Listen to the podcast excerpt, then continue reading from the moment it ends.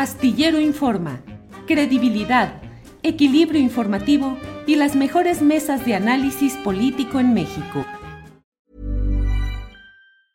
Hey, it's Ryan Reynolds and I'm here with Keith, co-star of my upcoming film If, only in theaters May 17th. Do you want to tell people the big news? All right, I'll do it. Sign up now and you'll get unlimited for $15 a month in six months of Paramount Plus Essential Plan on us. Mintmobile.com slash switch. Upfront payment of $45 equivalent to $15 per month. Unlimited over 40 gigabytes per month. Face lower speeds. Videos at 480p. Active Mint customers by 531.24 get six months of Paramount Plus Essential Plan. Auto renews after six months. Offer ends May 31st, 2024. Separate Paramount Plus registration required. Terms and conditions apply if rated PG. Millions of people have lost weight with personalized plans from Noom. Like Evan, who can't stand salads and still lost 50 pounds. Salads generally for most people are the easy button, right? For me, that wasn't an option. I never really was a salad guy. That's just not who I am. But Noom worked for me. Get your personalized plan today at Noom.com. Real Noom user compensated to provide their story. In four weeks, the typical Noom user can expect to lose one to two pounds per week. Individual results may vary.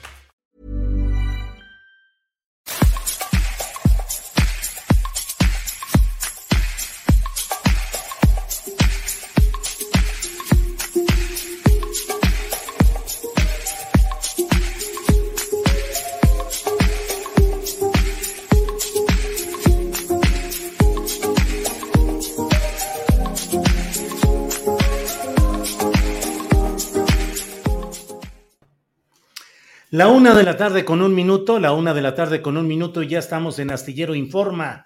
Gracias por acompañarnos en este programa correspondiente al viernes 17 de diciembre de 2021. Muchas gracias por acompañarnos. Hoy hay mucha información. Está la mesa del más allá. Usted lo sabe con Ana Francis Moore, Horacio Franco y Fernando Rivera Calderón. Tendremos además hoy eh, toda la información interesante de lo que está pasando en este día y las recomendaciones de fin de semana. Usted sabe las recomendaciones que en esta ocasión nos ofrecen María Hahnemann, Daniel Mesino, Jesús Taylor y Javier Nieto.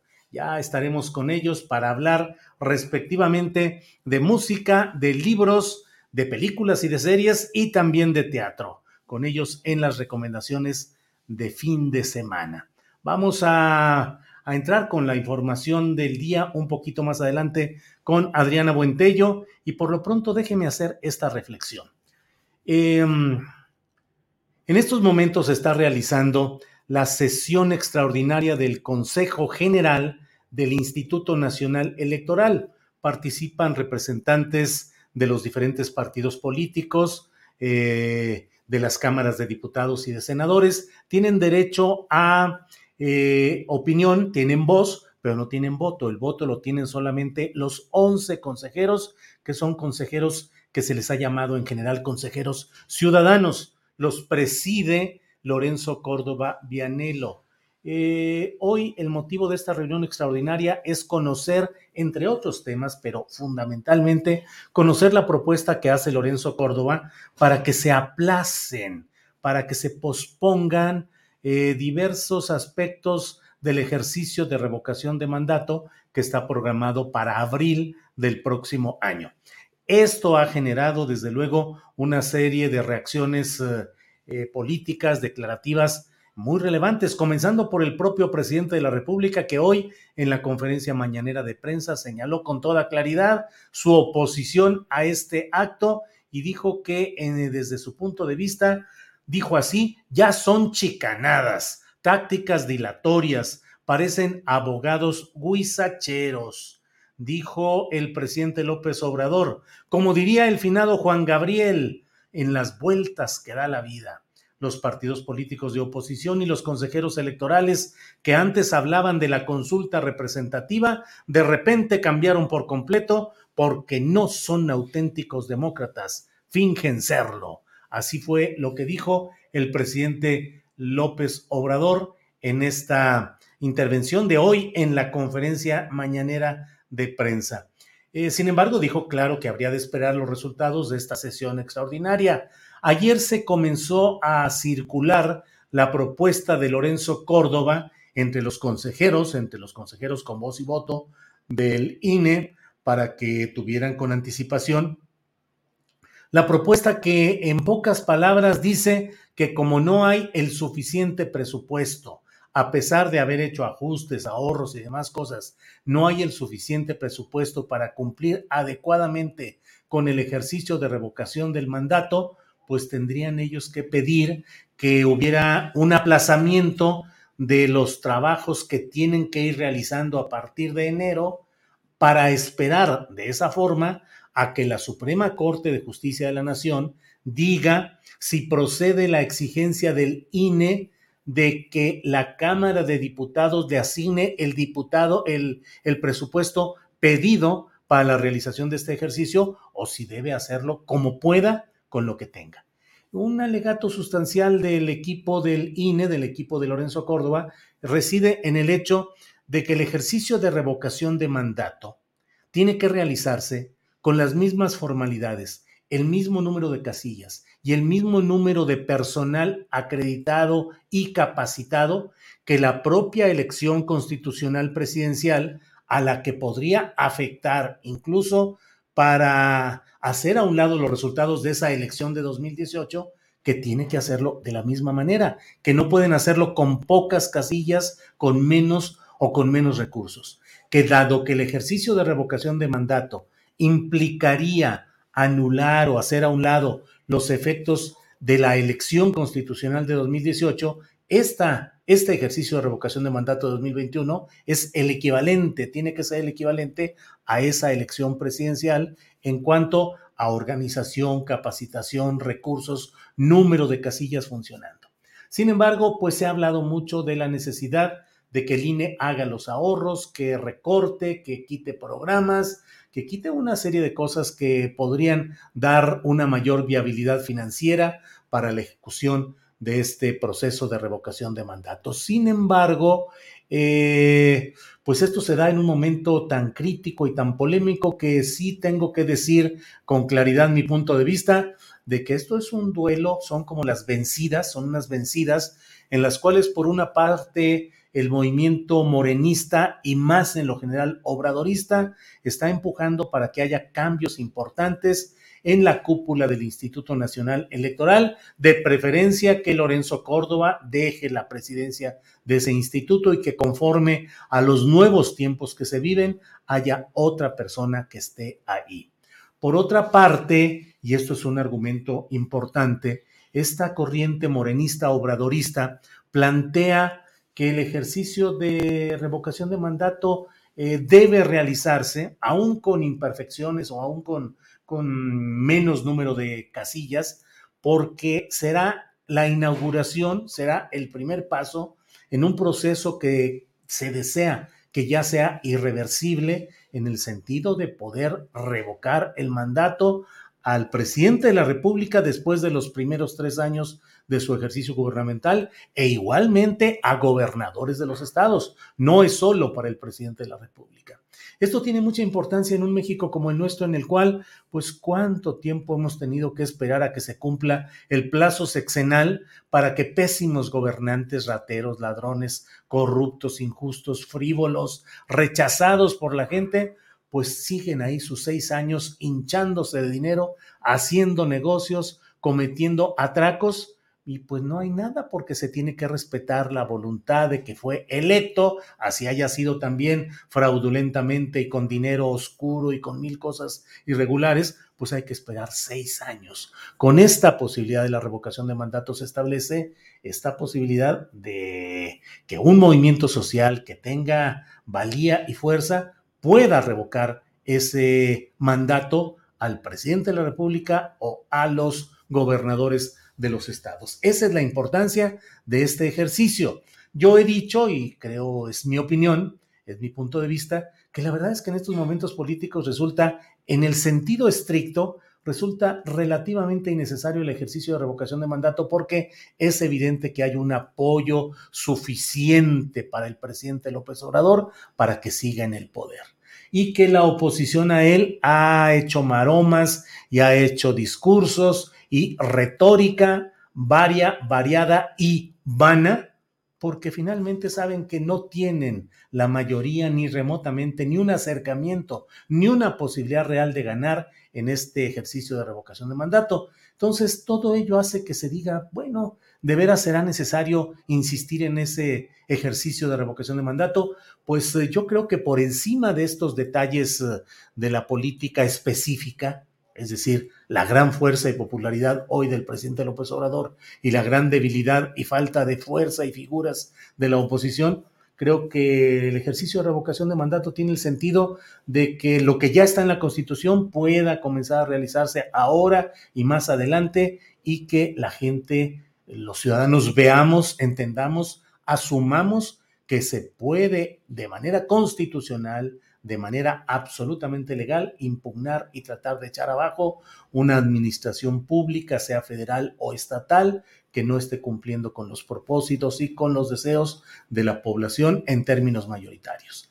Ya veremos qué es lo que sucede. Están todavía los del eh, Consejo General del INE en este proceso de resolver lo que aquí corresponda y yo lo único que veo es que esto va a tener consecuencias políticas fuertes, graves, importantes. Ya sea que Córdoba consiga que la Suprema Corte de Justicia ordene a la Cámara de Diputados que dé, que refaccione, que suministre lo suficiente para ese ejercicio de revocación de mandato en los términos solicitados por el INE, lo cual sería una victoria política para Lorenzo Córdoba, Ciro Murayama y los partidos que ahí andan tratando de encontrar la manera de que Córdoba sea uno de los aspirantes a la candidatura opositora 2024. Si no es así, las cosas se van a complicar para Lorenzo Córdoba y creo que se va a potenciar eh, la movilización, la crítica, el señalamiento en los medios, en las redes exigiendo la salida del cargo de Lorenzo Córdoba.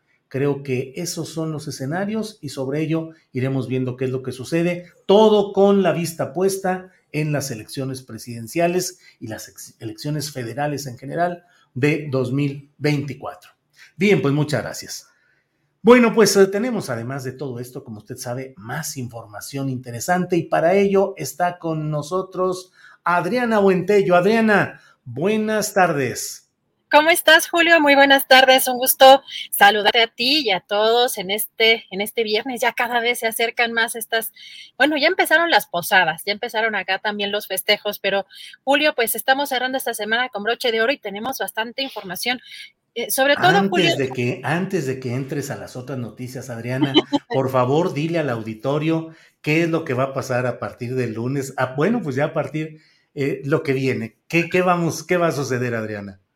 Pues hemos hecho una recopilación muy interesante. Hay entrevistas que hemos elegido por su trascendencia periodística, aunque algunas pueden que, digamos, ya hayan caducado en términos del tiempo, eh, pero periodísticamente han tenido una trascendencia, una relevancia, y estamos haciendo esta selección de lo más relevante. Hay otras que son pues siguen siendo vigentes, que son análisis políticos de algunos de, los colaboradores o algunas entrevistas, eh, temas que han sido muy polémicos, algunas mesas, Julio, eh, intervenciones, por ejemplo, de la derecha. Eh, especializaciones, bueno, mesas especialistas, donde hay especialistas en temas de derecha, pero también estas entrevistas que fueron muy polémicas, porque es importante, siempre decimos una, un amigo y yo que pues hay que ver lo que está haciendo el vecino de enfrente, porque ves que de, pronto hay, hay, muchas críticas a este tipo de entrevistas, pero muy interesante que hay algunos personajes de la ultraderecha que hablaron contigo, Julio, sobre todo a raíz de esta visita que hizo el líder del partido ultraderechista español Vox. Entonces, pues eh, les preparamos allí unas cosas muy interesantes, eh, lo mejor del año, lo mejor de este 2021, algunas cosas también de la, eh, sobre la pandemia, algunas cosas que vienen también para el próximo año y pues van a ser una serie de programas que van a estar estructurados para que ustedes puedan disfrutar lo que hicimos durante este año, lo mejor y pues nos vamos a tomar unos días. Eso, eso. Fíjate, Adriana, dejaste la nota, para, la nota, nota para el final.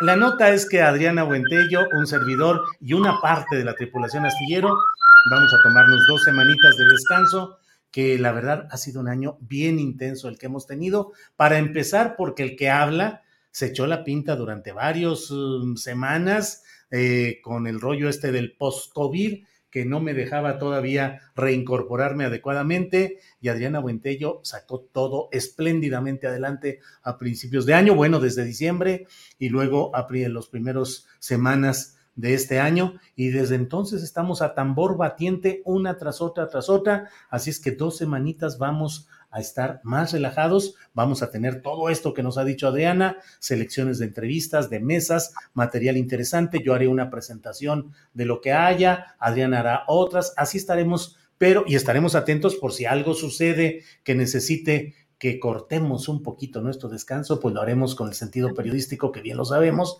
de que en el periodismo tenemos que estar atentos y alerta. Pero nos vamos dos semanitas eh, eh, de semi vacaciones, Adriana. Esa es la verdad. Sí, Julio, pues unos días este, para recargar baterías, también para despejar un poquito. Híjole, de verdad, eh, este, yo, yo siempre he dicho que admiro tu cerebro porque yo como que cada vez acumulan más cosas y es muy difícil en, este archivero que tengo aquí arriba encontrar todo. Entonces voy a hacer una depuración también. Sí, sí, sí. Necesitamos descansar. Sí, y además, Julio, también comentar que este, bueno, en estas eh, dos semanas, como dices, sí, vamos a estar súper pendientes por si sucede algo, pero también para que disfruten lo que, lo que hicimos, porque hay algunas entrevistas que quizá no tuvieron el eco o, no tuvieron, eh, digamos, la, mm, trascendencia que en su momento, no sé si tú te acuerdas, incluso esta entrevista que le hiciste a Clara Luz, eh, a la entonces candidata, en su momento no tuvo la misma trascendencia que una semana después cuando pues el otro candidato oponente sacó este video sobre su sobre su sí se exhibió este su, su relación aquí con Renier de Nexium y fue cuando empezó a tener pues más eh, vuelo esa entrevista. Pero hay algunas entrevistas que eh, de pronto no, no se mueven tanto como deberían en lo periodístico, en la parte informativa, y que decidimos retomar porque son bastante pertinentes para el contexto eh, político coyuntural. Pero vamos a estar bien pendientes, ya sea en las redes sociales, por acá si hay algo que surja. Yo no más recuerdo, Julio, que una de las escapadas del Chapo me tocó en sábado en la mañana, pues la despertada también, cuando pues, obviamente a, muchos nos toca descansar, pero pues, esto sí sucede y así estamos como periodistas sabemos que esto es un trabajo 24/7 y estamos siempre pendientes, este, pero pues muy, muy contenta de estar en este equipo y además en estos dos años, Julio, que ya son dos años, además de pandemia, de, de estar este, en, en este programa ya de manera 100% independiente, Julio cómo se nos ocurrió y cómo hemos seguido y cómo seguimos adelante. Pero bueno, ¿qué información tenemos hoy? Porque ya hoy es nuestro, ya nuestro programa final de esta temporada. Seguimos con todos estos eh, secciones relevantes que ha comentado Adriana y le seguimos para adelante. Adriana, adelante, por favor. Gracias. Julio, pues fíjate que ahorita estabas tú comentando pues este tema del Instituto Nacional Electoral y lo que está sucediendo ahorita en esta sesión extraordinaria. Hoy el presidente Andrés Manuel López Obrador criticó al Instituto Nacional Electoral eh, pues que busque eh, posponer este tema de la revocación de mandato eh, argumentando la falta de presupuesto y dijo que son chicanadas y que no son auténticos demócratas. Sin embargo, dijo también que lo sustancial ya lo determinó la Suprema Corte de Justicia, por lo que la consulta se tendrá que llevar a cabo. Si te parece, vamos a escuchar. Ya eh, son chicanadas, son tácticas dilatorias, parecen abogados huizacheros, pero el fondo ya está resuelto. Queda lo que nos importaba. Y fíjense, así que, como diría el finado Juan Gabriel, las vueltas que da la vida. Los partidos opositores, incluidos los que están de consejeros, antes hablaban de la democracia participativa, de la consulta, del referéndum, del plebiscito, de la revocación del mandato y de repente cambian por completo, porque no son auténticos demócratas, fingen ser demócratas. Bueno, Julio, pues estas las declaraciones hoy del presidente en este tema. Y otra cosa, ayer eh, pues estuvo desde la tarde, pues esta reunión que ya había dado a conocer el presidente López Obrador y que además pues tú también hiciste una videocharla sobre este tema que es muy interesante, Julio, lo que está sucediendo políticamente. Híjole, tiene tantos ángulos, pero eh, pues Adán Augusto, el secretario de Gobernación, eh, ha sido pues pieza clave en este proceso y parece que el presidente López Obrador no solo está a gusto con su desempeño, sino además hoy se lo ha reconocido, eh, pues eh, al parecer parte de esta desactivación de la Alianza Federalista, pues sería resultado del trabajo de Dan Augusto López Hernández y dijo que el presidente López Obrador en la conferencia mañanera, que fue una muy buena reunión, que fue un buen acuerdo de unidad nacional, le dio un 10 de calificación a el secretario de Gobernación. Si te parece, vamos a escuchar. Pues no voy a polemizar sobre eso. Creo que en su momento los gobernadores consideraron que era importante el agruparse para pedir un cambio, sobre todo en la ley de coordinación fiscal, por la distribución del presupuesto. Sin embargo, me da mucho gusto y ayer se demostró que se mantiene la unidad de los gobernadores y de todo el gobierno de la República. Entonces yo creo que fue una muy buena reunión, fue un acuerdo de unidad nacional y fue un buen mensaje a la nación. Y aquí quiero aprovechar que este trabajo de buscar la unidad eh, tiene que ver con el secretario de Gobernación, Augusto López Hernández, que me está ayudando mucho.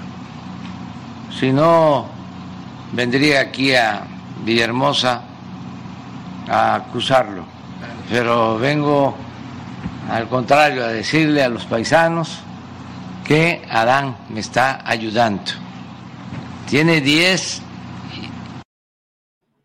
Tiene 10. Tiene 10. ¿Cómo ves, Julio? Pues con eso ya pasa de grado, pasa de año, es secretario de gobernación. Si tiene un 10, ¿cuál será el siguiente nivel al que deba pasar en su carrera escolar política? Pues no corcholata sé. Dorada, corcholata dorada. Sí, corcholata dorada, corcholata cobian. Por si hubiera alguna duda, ahí está un funcionario de 10. Y bueno, pues la verdad es que esa reunión con los gobernadores, eh, sí creo, Adriana, que es un éxito de trabajo político del secretario de Gobernación.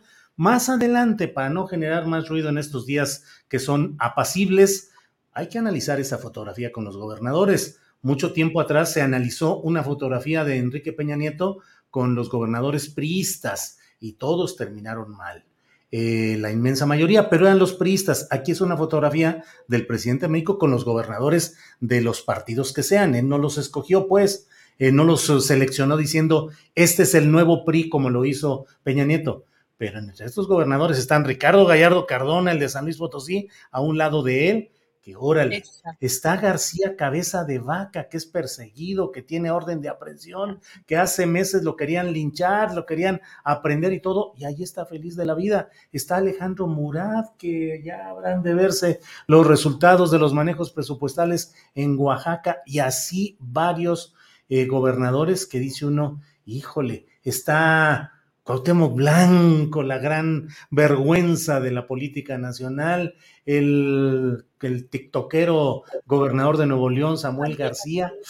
Bueno, pero no es responsabilidad, insisto, no es que el presidente de México los haya seleccionado, pues vienen de diferentes partidos, pero ahí está esa foto. Por favor, adelante, Adriana. Bueno, si me permites rápidamente un comentario, Julio, que a mí me parece interesante. Yo creo que los que están bien enojados son los dirigentes de los partidos. Se está comiendo el mandado el secretario de Gobernación. Yo creo que esta foto de ayer demuestra la eficacia de las negociaciones, como bien dices, y lo que sigue me parece que es vía ya la, digamos, la seducción de estos gobernadores vía eh, el secretario de Gobernación ahora la seducción a los propios legisladores de ciertos estados para el tema de la reforma energética, que yo veo que por allí iría, ¿no? Eh, la, la, electoral, que es de la que le falta todavía al presidente López Obrador, y quienes veo que están muy enojados precisamente son los dirigentes. Tú aquí ves a los gobernadores, como dices, de diferentes partidos bien contentos, pero los que están echando chispas son otros, eh, son otros, ¿no? Los que no han logrado hacer...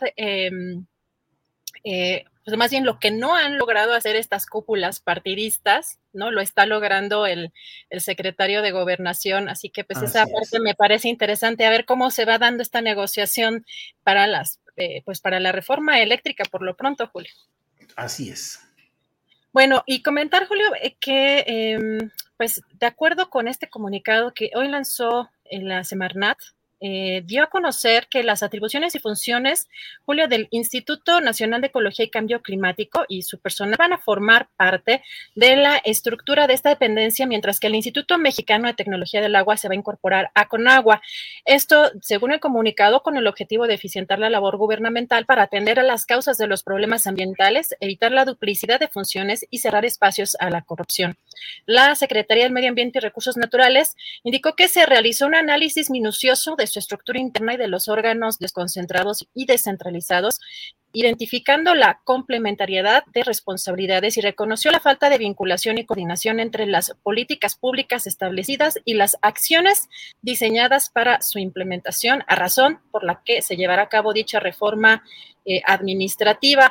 En este comunicado aseguran, porque pues van a ser absorbidos estos, eh, estos organismos, eh, los derechos laborales de los trabajadores se van a respetar. Así que bueno, esto lo da a conocer hoy la Semarnat mediante un comunicado de prensa, Julio.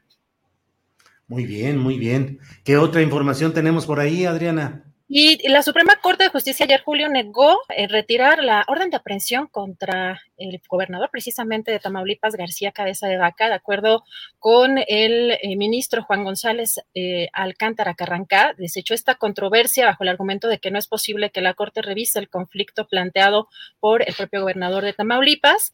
hay que recordar que el gobernador eh, García Cabeza de Vaca eh, quiere evitar o busca evitar la orden de captura por este tema de acusaciones respecto a pues, los delitos que se le, se le imputan. Y el fallo de la Corte, pues eh, se establece aquí que también puede ser aún, aún impugnado.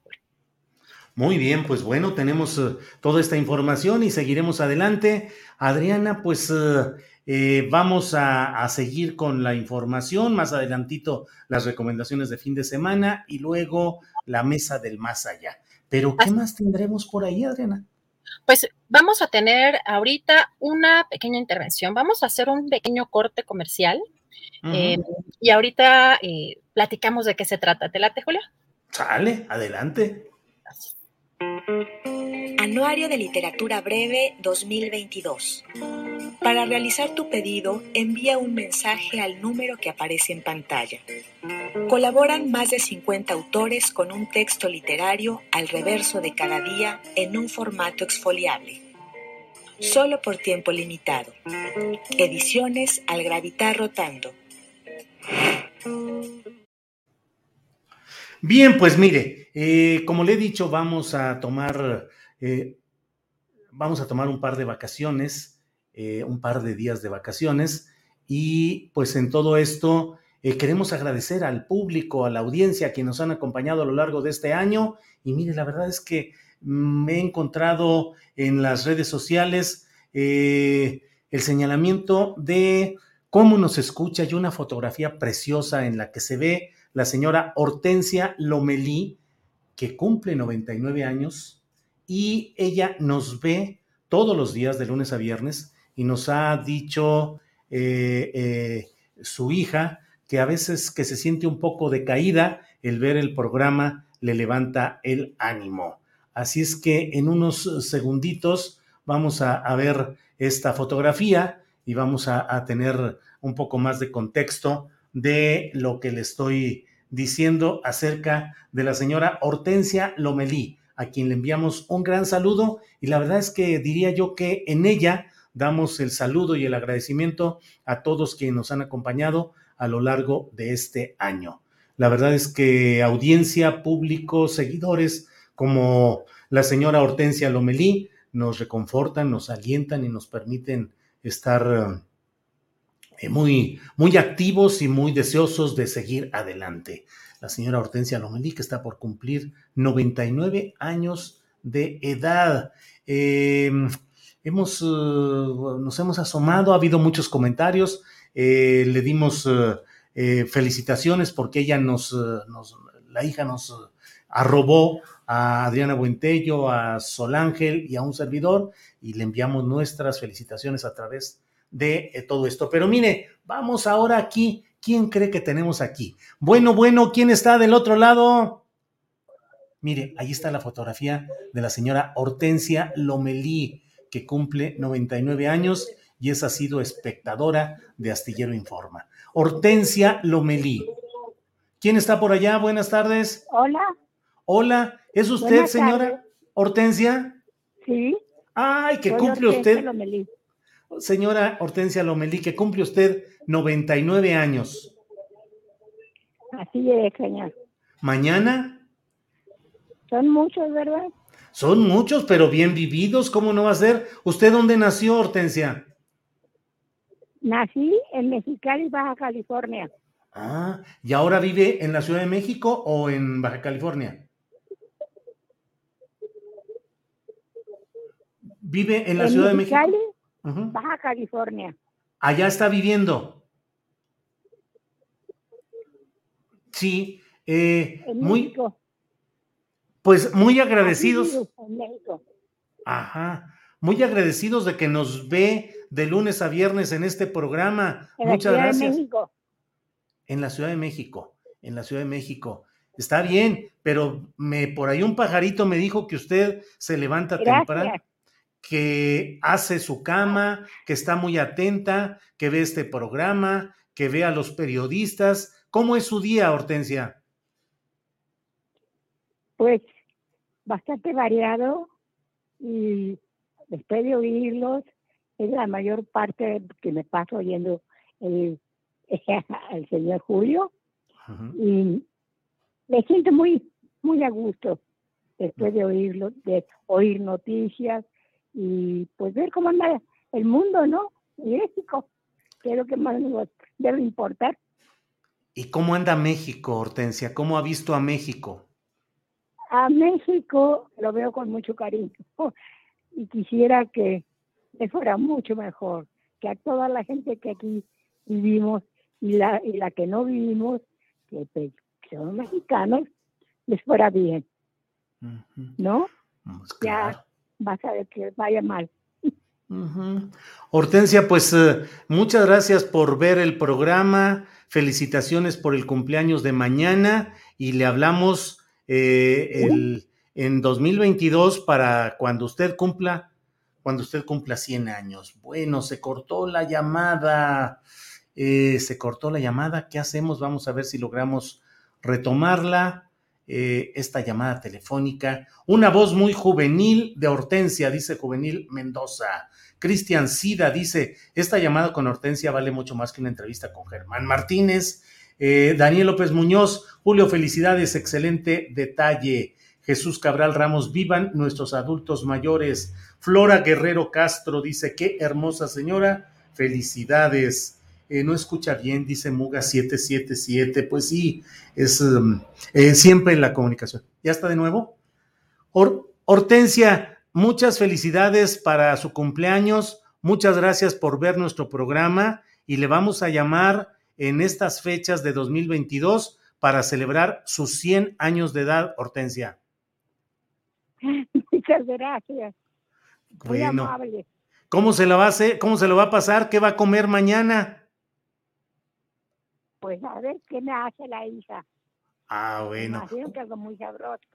¿Solo tuvo una hija? Me imagino que no. Dos. Perdí al, al hombre. Se murió. Ajá hace ya 20 años. Bueno, pues Hortensia, felicitaciones y nos vemos pronto para sus 100 años de vida, 100 años redonditos. Gracias, Hortensia. Gracias a ustedes. Hasta luego. Muchas gracias. Gracias. Pues qué felicidad, la verdad, la oportunidad de poder tener a Hortensia Lomelí y en ella, en su vida, en sus 99 años, les damos gracias a todos ustedes que nos han acompañado a lo largo de este año. Eh, les agradecemos todo y la verdad es que Hortensia Lomelí nos representa en su espíritu, en su actitud, en seguir adelante, en preocuparse por este México, en estar informada. Gracias Hortensia y gracias a todos los que somos Hortensia Lomelí. Bueno, pues vamos ya con las recomendaciones de fin de semana y ya para ello está con nosotros mi compañera Adriana Buentello. Adriana, adelante. Gracias, Julio. Pues ya vamos a empezar. Además, creo que ya todo está bien navideño. Bueno, no he puesto, dices que no pones arbolito, ¿verdad? No, yo no, pero en mi casa ya está ahí. ¿Qué crees que me van a pedir permiso? Ángeles y Sol Ángel ya está puesto con esferitas y todo, y me pusieron a trabajar en ayudarles a ello, ni modo. Adelante, Adriana. Como debe, ser. Pues ya debemos tener muchas recomendaciones, obviamente con esta, con tono de esta fecha. Y bueno, vamos a, platicar con María Hahnemann. Nos tiene, como siempre, pues una entrevista muy especial. Y pues cerrando también con broche de oro, pues este, este gran año con nuestra querida María Hahnemann. María, ¿cómo estás? Muy buenas tardes. Hola Adi y Julio, ahora sí ya huele a Navidad y para este fin de semana todo es Navidad y fin de año. Si no quieren salir de casita, nuestros amigos de Lofunam nos ofrecen estos conciertos que serán transmitidos en línea que se realizarán a través del canal de YouTube de Musicunam y sus redes sociales. El primero será hoy a las 7 de la noche con música de cámara, un programa con obras de órgano de compositores mexicanos de la segunda mitad del siglo XX, a cargo de Víctor Manuel Morales. Para mañana sábado tenemos el ciclo sinfónico Ofunam, bajo la batuta del director italiano Massimo Cuarta. La Orquesta Filarmónica de UNAM interpretará la suite del Cascanueces, opus 71 de Tchaikovsky, a las 8 de la noche. Y para el jueves 30 de diciembre a las 7 de la noche no se pierdan México 500, 5 siglos de música, luces y sombras. El grupo vocal británico Database Colors cantará composiciones de los siglos XVI y XVII. Y ya de forma presencial, el CENART invita a los más chiquitos a esta ópera infantil en un acto, Amal y los visitantes nocturnos este sábado y domingo en el Teatro de las Artes a la 1.30 de la tarde. Trata sobre la llegada a Belén de los tres sabios de Oriente, pero se encuentran en el camino la causa de Amal y su madre. Extraordinaria puesta en escena para los más chiquitos. Y también en el CENART, en el Festival Luces de Invierno, se presenta Tiempo de Navidad. Mañana sábado a las 7 de la noche en la sala Blas Galindo, con una recopilación de temas navideños de todos los tiempos, bajo la dirección de Salvador Guizar. Los boletos los pueden comprar ahí mismo en la sala. Y en la sala principal del Palacio de Bellas Artes, la Orquesta Sinfónica Nacional se presenta con el Mesías de Handel este domingo a las 12 del día, bajo la batuta de Carlos Miguel Prieto con los solistas Ensamble de Bellas Artes. Y pues la entrevista de hoy es con una gran violinista, muy muy activa, muy joven también, y ella es Viren Checa. Muchas gracias por estar en este espacio. Hombre, gracias a ti, María, por la invitación. Veo que, estás muy activa con la Orquesta Juvenil Eduardo Mata. ¿Cómo acabas el año y qué planes hay para el 2022? Pues tuvimos nuestro último concierto el domingo 5, que fue un éxito. Estuvimos muy felices. Eh, terminando el año, yo eh, tengo una grabación que va a salir en unos días con el pianista Josef Olechowski. Eh, que quiero mucho, es la sonata para violín y piano de Mozart en sol mayor 379, que es de mis obras favoritas, yo creo, es definitivamente mi sonata favorita de Mozart, de las que conozco bien, y se toca muy poco. Entonces, estoy muy emocionada de que salga esta grabación y es gracias a Fundación ABC. Y además de eso estoy pues en el proceso de, de, de preparar mis audiciones para irme a la maestría, espero, en 2022, al extranjero. Supe que hablaste en un foro sobre la problemática de género en la música. Dime en pocas palabras, ¿cuál es el mayor problema de ser mujer en esta profesión? Pues claro que, existe mucho sexismo, especialmente en este país. Sabemos cómo es la situación para las mujeres. Eh, y bueno, como siempre digo, ser mujer música, en general, no nada más en este país, pero en general es, es un trabajo constante en la autoestima. Eh, y es algo también pues muy poderoso que nos mantiene en movimiento. Pues muchas gracias por tu tiempo y una cosa más, ¿qué deseas mucho, mucho que todavía no se te cumple para que se lo pidas a los reyes? eh, híjole, hay un montón de cosas. Eh, em, digo, obviamente me quisiera ir a, mi maestría al, extranjero, eh, a estar en el extranjero de nuevo, eso me encantaría. Y uno de mis deseos así como de, ya sabes, de, desde niña chiquita, sería conocer a Sophie Mutter. La vi una vez en vivo tocando Tchaikovsky, pero no tuve la oportunidad de, no sé, saludarla o lo que sea. Estaría increíble poder conocerla algún día, la verdad. Pues muchas gracias por este tiempo, un abrazote y felices fiestas. No, hombre, este, gracias a ti, felices fiestas.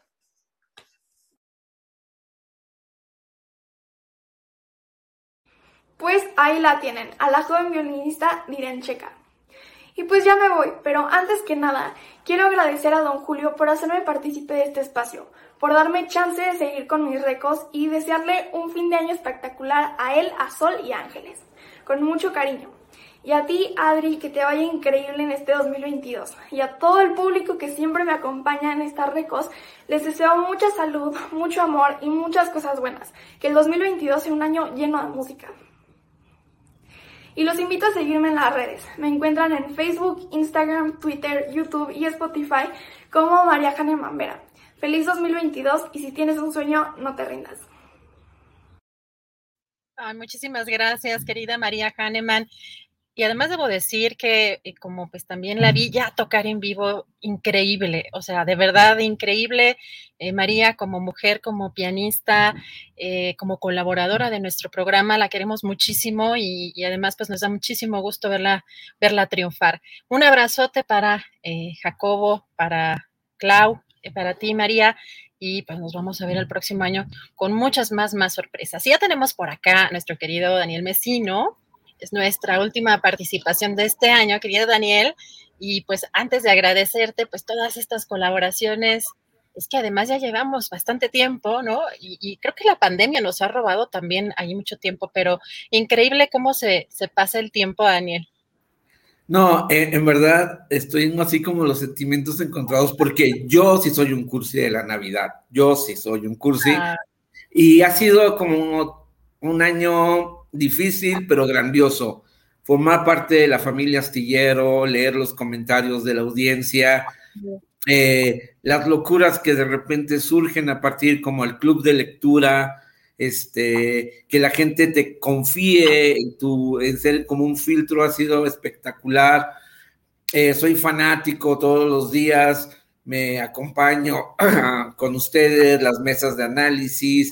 O sea, es, ha sido un año y es un honor y un orgullo ser parte de la de esta tripulación astillero y pues que el próximo año esté lleno de salud, lleno de bendiciones, con muchos libros y que sigamos platicando y encontrándonos, eh, ya sea de manera virtual, presencial, pero que hagamos muchas cosas. Yo creo que, eh, pues, lo que llegó, llegó para quedarse y es, y hay que acostumbrarnos y, cuidarnos mucho sobre todo.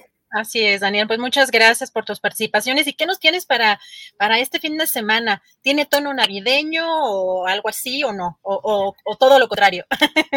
Pues mira, es, es, muy chistoso porque esto es una compra por impulso. Yo cuando me enteré de que salía, yo dije, yo lo quiero.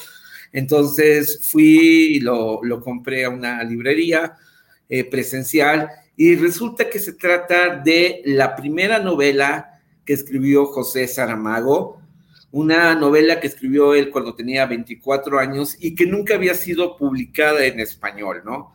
Había sido publicada en, en portugués, inclusive él pagó por la edición de esta novela para que se la publicaran, salió con otro título que no estaba como muy convencido en ese momento Saramago, y originalmente el, título es La viuda. Entonces, ¿de qué trata esta novela? Es una novela que trata sobre María, está ambientada en los años 40 en una provincia de Portugal y fallece el, el esposo de María, que es un terrateniente.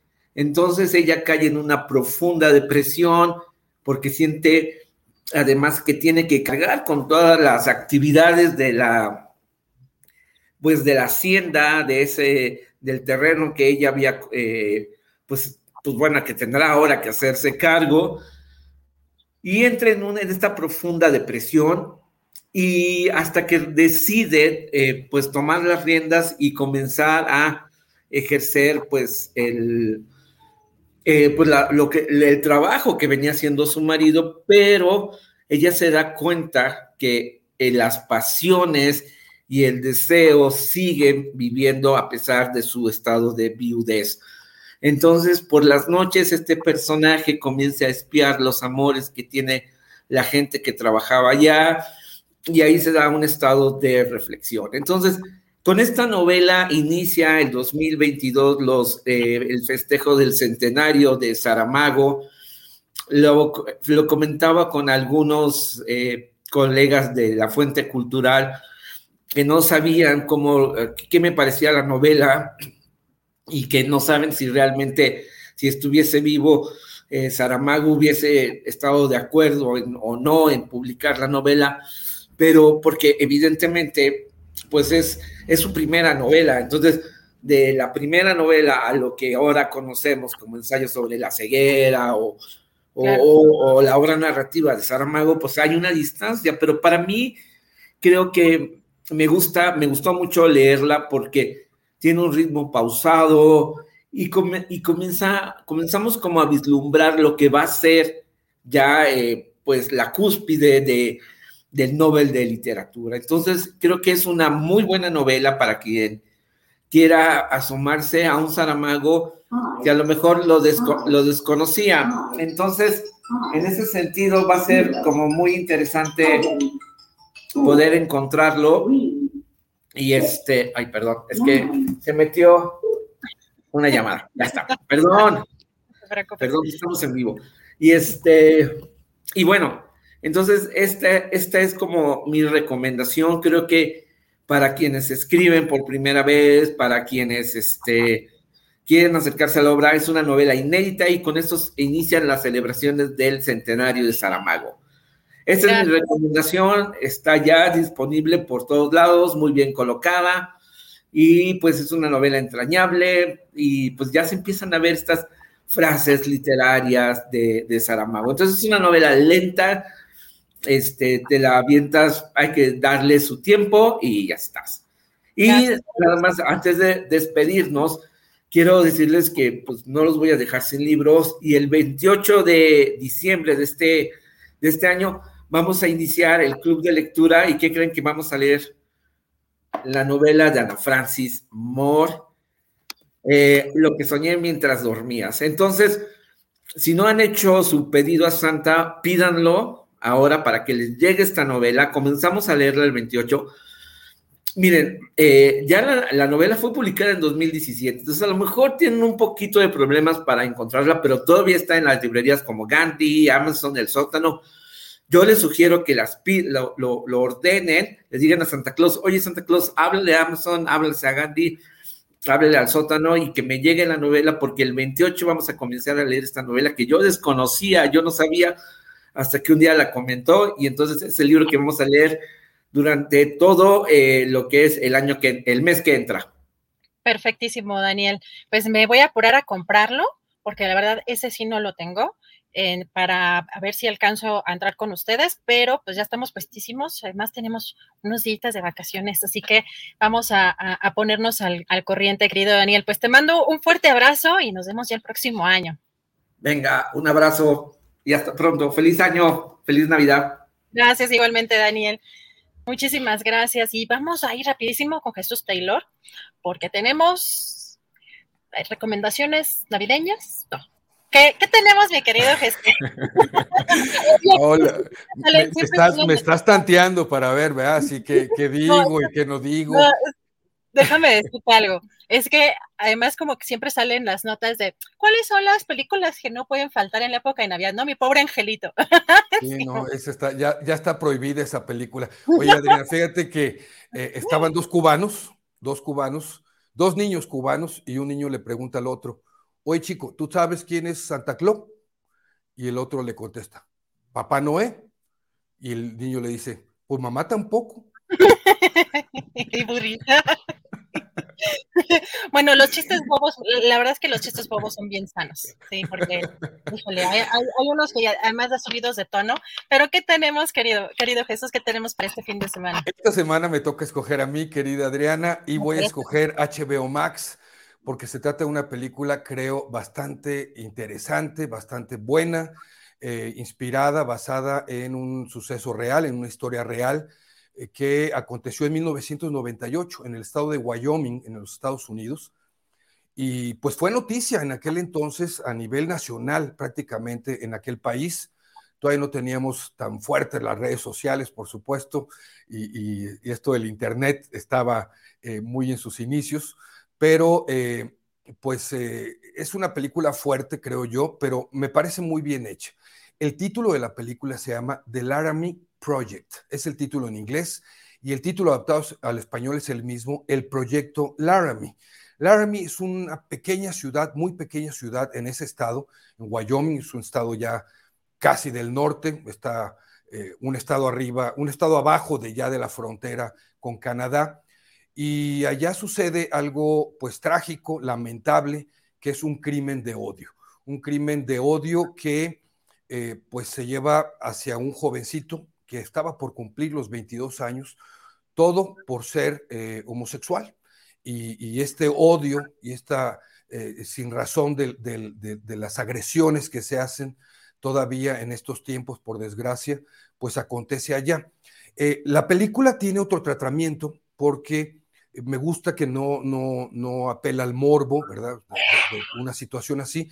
Este chico sufre una golpiza tremenda, eh, lo dejan ahí aventado en una zona del campo abierta y eh, realmente la película lo que va a tratar de, de abordar es que llegan un grupo de jóvenes que pertenecían a una compañía de teatro, llegan al pueblo, ya una vez que sucedió esta, esta tragedia, y empiezan a entrevistar a los pobladores para tratar de investigar un poco más sobre, obtener más información, porque ellos quieren poner una obra de teatro que hable de esto, que hable, que hable del repudio, que hable de, las cosas que no tienen sentido, ¿verdad? Eh, de estos crímenes de odio. En Estados Unidos está muy bien tipificada el Departamento de Justicia. Ustedes pueden entrar al Departamento de Justicia de los Estados Unidos y ahí habla sobre los delitos y sobre los crímenes de odio y cómo están tipificados y qué categorías se incluyen y cómo es que se incluye. Y, estos jóvenes empiezan a entrevistar a, los pobladores.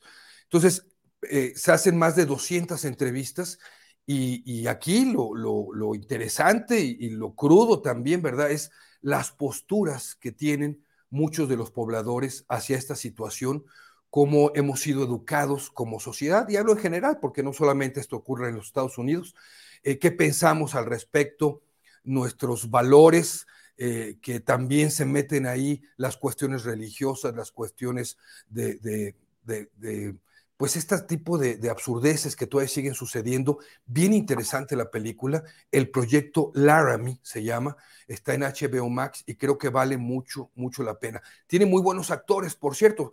Parece a, ratos como si fuera un documental, pero no, es una película y tiene muy, muy buenos actores. Eh, yo publiqué el video el día de ayer para que si quieren ver el comentario más extendido, pues visiten mi canal de YouTube, que es Taylor Jesús. Y al ratito, querida Adriana, pues está el video con las recomendaciones a las 15.30 horas en mi canal eh, para ver en Netflix y en Prime Video. Son buenas películas, una película de cine independiente norteamericana que habla sobre las relaciones de amor y otra película francesa bastante buena que habla sobre las relaciones tóxicas. Así que hoy va a estar intenso las, los videos y creo que vale mucho la pena. Yo los invito a ver eh, el canal. Eh, síganme en mis redes sociales, Taylor Jesús, Twitter, Instagram TikTok, eh, Jesús Taylor Cine, y en Facebook, lo que Taylor se llevó. Y aprovecho, por supuesto, ya que vamos a estar de vacaciones con ustedes estas, estas semanas. Pues, pues, agradecerle a todo el público, en primer lugar, que nos, que nos esté siguiendo. Eh, muchas gracias por todo el apoyo, por seguirme también en mis redes sociales a través de este canal de Julio Astillero.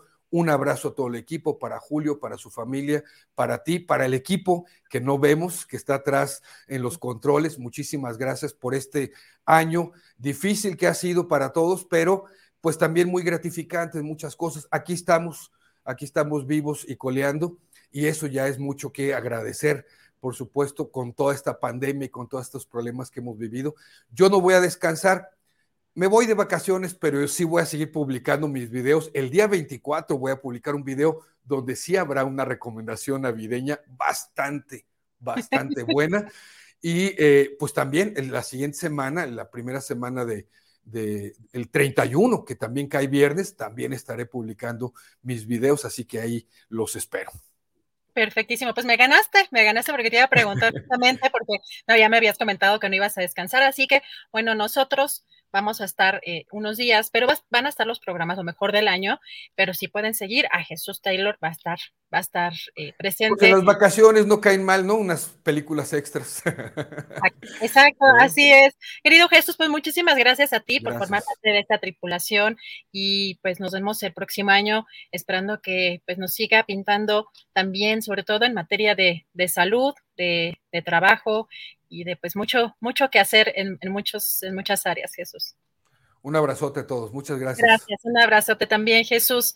Pues ya tenemos casi listas las recomendaciones, pero nos falta que hay en teatro, porque además en teatro sí está muy presente toda esta temporada navideña. ¿Cómo estás, Javier? Buenas tardes.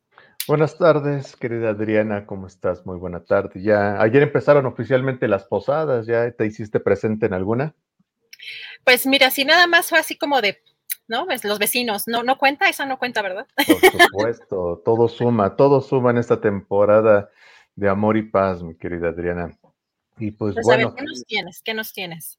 Pues mira, como les comentaba la semana pasada, ya este, estamos en época de, de, de, pastorelas, este, pero también tenemos la contraparte de las pastorelas, que son los cuentos antinavideños. ¿Qué son los cuentos navideños? Es una tradición que empezó hace 20 años, poco más, poco menos, en el Teatro de la Capilla, este pequeño foro que está ubicado en Madrid número 13, allá en Coyoacán, que, este, que nos trae espectáculos generalmente en forma de monólogo, eh, que, que son como la parte oscura de la, de la Navidad, de estas fiestas.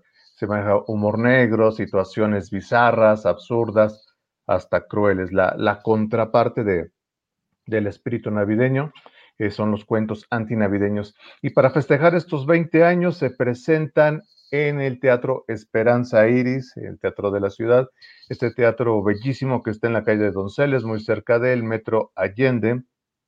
Ahí hicieron una selección, los de la capilla, la, compañía Los Endebles, una selección de, de, los que a su juicio son las cuatro mejores historias, los cuatro mejores cuentos antinavideños y se van a presentar pues este, solo este fin de semana, el 18 y 19 de diciembre en horarios de teatro, sábado a las 7, domingo a las 6 de la tarde. Los directores son Boris Sherman, Angélica Rogel, Mario Alberto Monroy y Ginés Cruz. Los cuentos que seleccionaron son Twinkle Twinkle Little Star de Isaac Velasco, El Orgullo de la Familia de Itzel Lara, Lágrimas de Bergman de Mariana Arta Sánchez y Dios de Porcelana Fría de Mario Alberto Monroy. Eh, les repito, solo este fin de semana en el Teatro de la Ciudad de Esperanza Iris, no se lo pierdan, este, tienen la otra opción de las pastorelas, pero si son crueles, fríos y de corazón duro, eh, pues vayan a ver las antinavideños que son muy, muy divertidos generalmente. Y no quiero este, dejar pasar este, esta, esta sección, este momento, para mencionar que ayer partió el maestro eh, Fernando Martínez Monroy. Eh, falleció el día de ayer, eh, un profesor muy, muy querido del Colegio de Teatro de la UNAM, una persona admirada y querida por toda la, la comunidad, de esos pocos seres que son queridos y admirados por todo el gremio o por casi todo el gremio. Ayer partió desafortunadamente el maestro Fernando Martínez Monroy, al cual este, pues, le externamos nuestro eh, reconocimiento y pues este, y un abrazo para, para su familia y para todos los que le conocieron y estuvieron cerca de él. Eh, y pues bueno, eh, pues pastorelas hay para aventar para, este, para todos lados, sí, para arriba, por supuesto. O sea, nada más tienen que abrir la cartelera, la que quieran, y van a encontrar 25 pastorelas unas más afortunadas que otras, otras este, mejor hechas, unas este, no tanto, pero ahí estarán. Este, y pues bueno, pues quiero aprovechar para mandarles un mensaje este, de amor y paz a todos ustedes, mi querida comunidad astillera, comunidad teatríbora, a toda la tripulación astillero, a Julio, a ti, a, Ángeles, a Sol, a todos, este, que tengan las mejores fiestas, la mejor de las fiestas, eh, que haya, como tú bien dices, que haya trabajo y salud, que ya todo lo demás vendrá solo. y este, y pues bueno, que se diviertan mucho, que vayan a muchas pastorelas, que vayan a los antinavideños, eh, que vayan este domingo a, a, ver entre Guaraches, Pingos y Ángeles, ahí en el estanquillo a la una de la tarde, ahí en el espacio de, de Aldo Sánchez, ahí estaremos este domingo a la una de la tarde, y el martes en el Teatro Enrique Elizalde de Coyoacán, la última función, el martes a las ocho de la noche, esta pequeña pastorela entre Guaraches, Pingos y Ángeles. Y pues nada, les mando abrazos, síganme en Twitter, arroba Luis Javier NM y en Facebook, arroba Teatríboros, y que tengan el mejor fin de año posible todas y todos. Muchas gracias, Javier. Gracias por este otro año de colaboraciones. Gracias por tu participación en este espacio, por ser parte de Tripulación Astillero. Y nos veremos ya el próximo año con más sorpresas, con más energía, con las pilas recargadas para hacer eh, Tripulación Astillero Reloaded. Por supuesto, sí, la mejor de las tripulaciones y que sea el mejor de los años para todas y todos. Muchas gracias. Gracias, Javier. Un abrazo. Que estés muy bien. Hasta el próximo año. Felices fiestas. Abrazo. Hasta luego.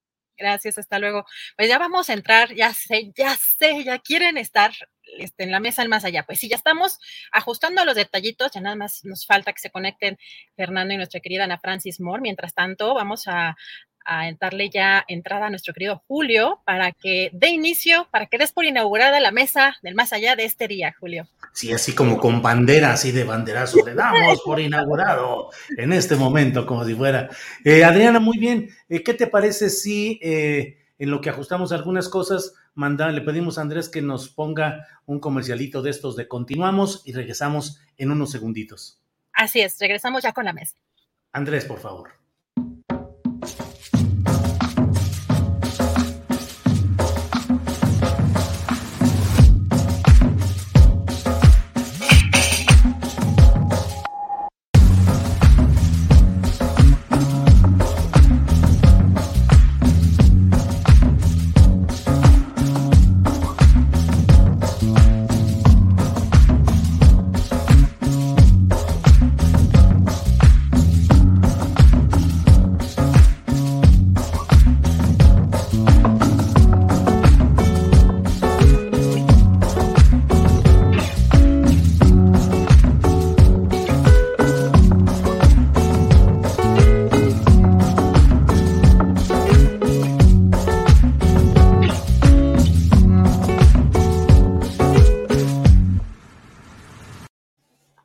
Bueno, pues ya estamos de regreso. Muchas gracias. Hoy viernes 17 de diciembre damos por formalmente inaugurada la Mesa del Más Allá. Y ya estamos de regreso. Horacio Franco, a quien saludamos. Horacio querido, damos. Hola, hola, ¿qué tal Julio querido? ¿Qué tal Fernando querido? ¿Cómo están? Hola Adriana. Hola a todos. Por ahí se escucha algún rebote de sonido, pero son los detalles que vamos a arreglar en este momento. Fernando Rivera Calderón, buenas tardes. Hola, hola, un gusto saludarlos, Horacio, Julio, Ana, en donde quiera, en la región del más allá en la que se encuentre, pues muy contentos de llegar aquí un poco atropelladamente, pero, pero felices de escucharte, Julio, y de escuchar este programazo que has tenido hoy. Este, aprovecho para mandarle felicitaciones a doña Hortensia con esos 99 años, caray que... Sí, y uno que... Caray. Qué, bonita entrevista y además cómo le gustó a la gente que hayas hablado con ella. Yo estoy conmovidísimo, además, pues es la decana del auditorio de, de Julio y es la muestra que además la, gente ya de la tercera edad puede igual acceder a las redes sociales cuando, le ayuda, cuando les ayudamos los hijos o los nietos a conectarse. En verdad, qué padre. Sí, sí, sí. ¡Oli! Oli, Ana Francis, ¿cómo estás? Buenas tardes. Buscando mis audífonos como loca desesperada. Ah, pero de todos modos se escucha bien lo que estás diciendo, se escucha todo en orden.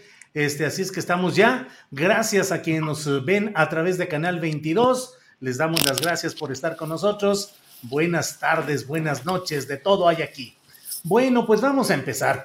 Eh, Horacio Franco, ¿alguna vez has sufrido por falta de dinero? No quiero decir solamente porque no lo tuvieras eh, digamos, en una cuenta o en una, en, una eh, eh, en tu fortuna personal, sino porque en ciertos momentos críticos no, hubiesen, no hubieses tenido disponibilidad de ese dinero. ¿En algún momento de tu vida te has sentido angustiado por falta de dinero?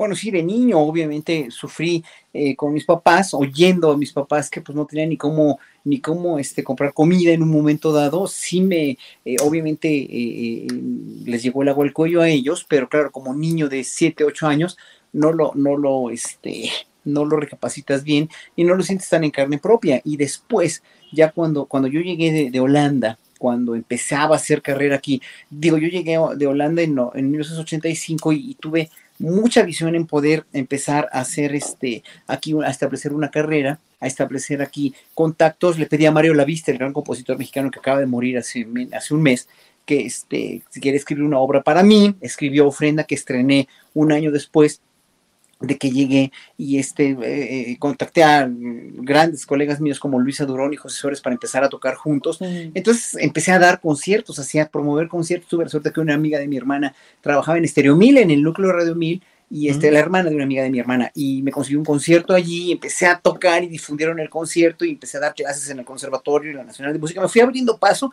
con una mano adelante y una atrás y un marido holandés que, que traje a México a vivir, ¿no? Y, este, y finalmente pues sí fue bastante difícil porque, digo, obviamente los honorarios empezaban a, a, llegar así poco a poco, pero muy poco a poco y de repente pues sí me las vi muy, muy negras porque pues no había suficiente ni para, para nada más para tener unos bolillos y un este, unas latas de atún en, el, en la mesa, ¿no? Entonces, pues o pagábamos la renta o, comíamos, ¿no? Entonces sí, sí me, vi en la premura y en la necesidad de, este, de, veras de a veces decir, híjole, voy a vender una flauta o lo que sea, o voy a, o voy a, este, a vender otra cosa, ¿verdad? Pues no podían vender nada más que, más que los conciertos y estaban muy escasos, ¿no?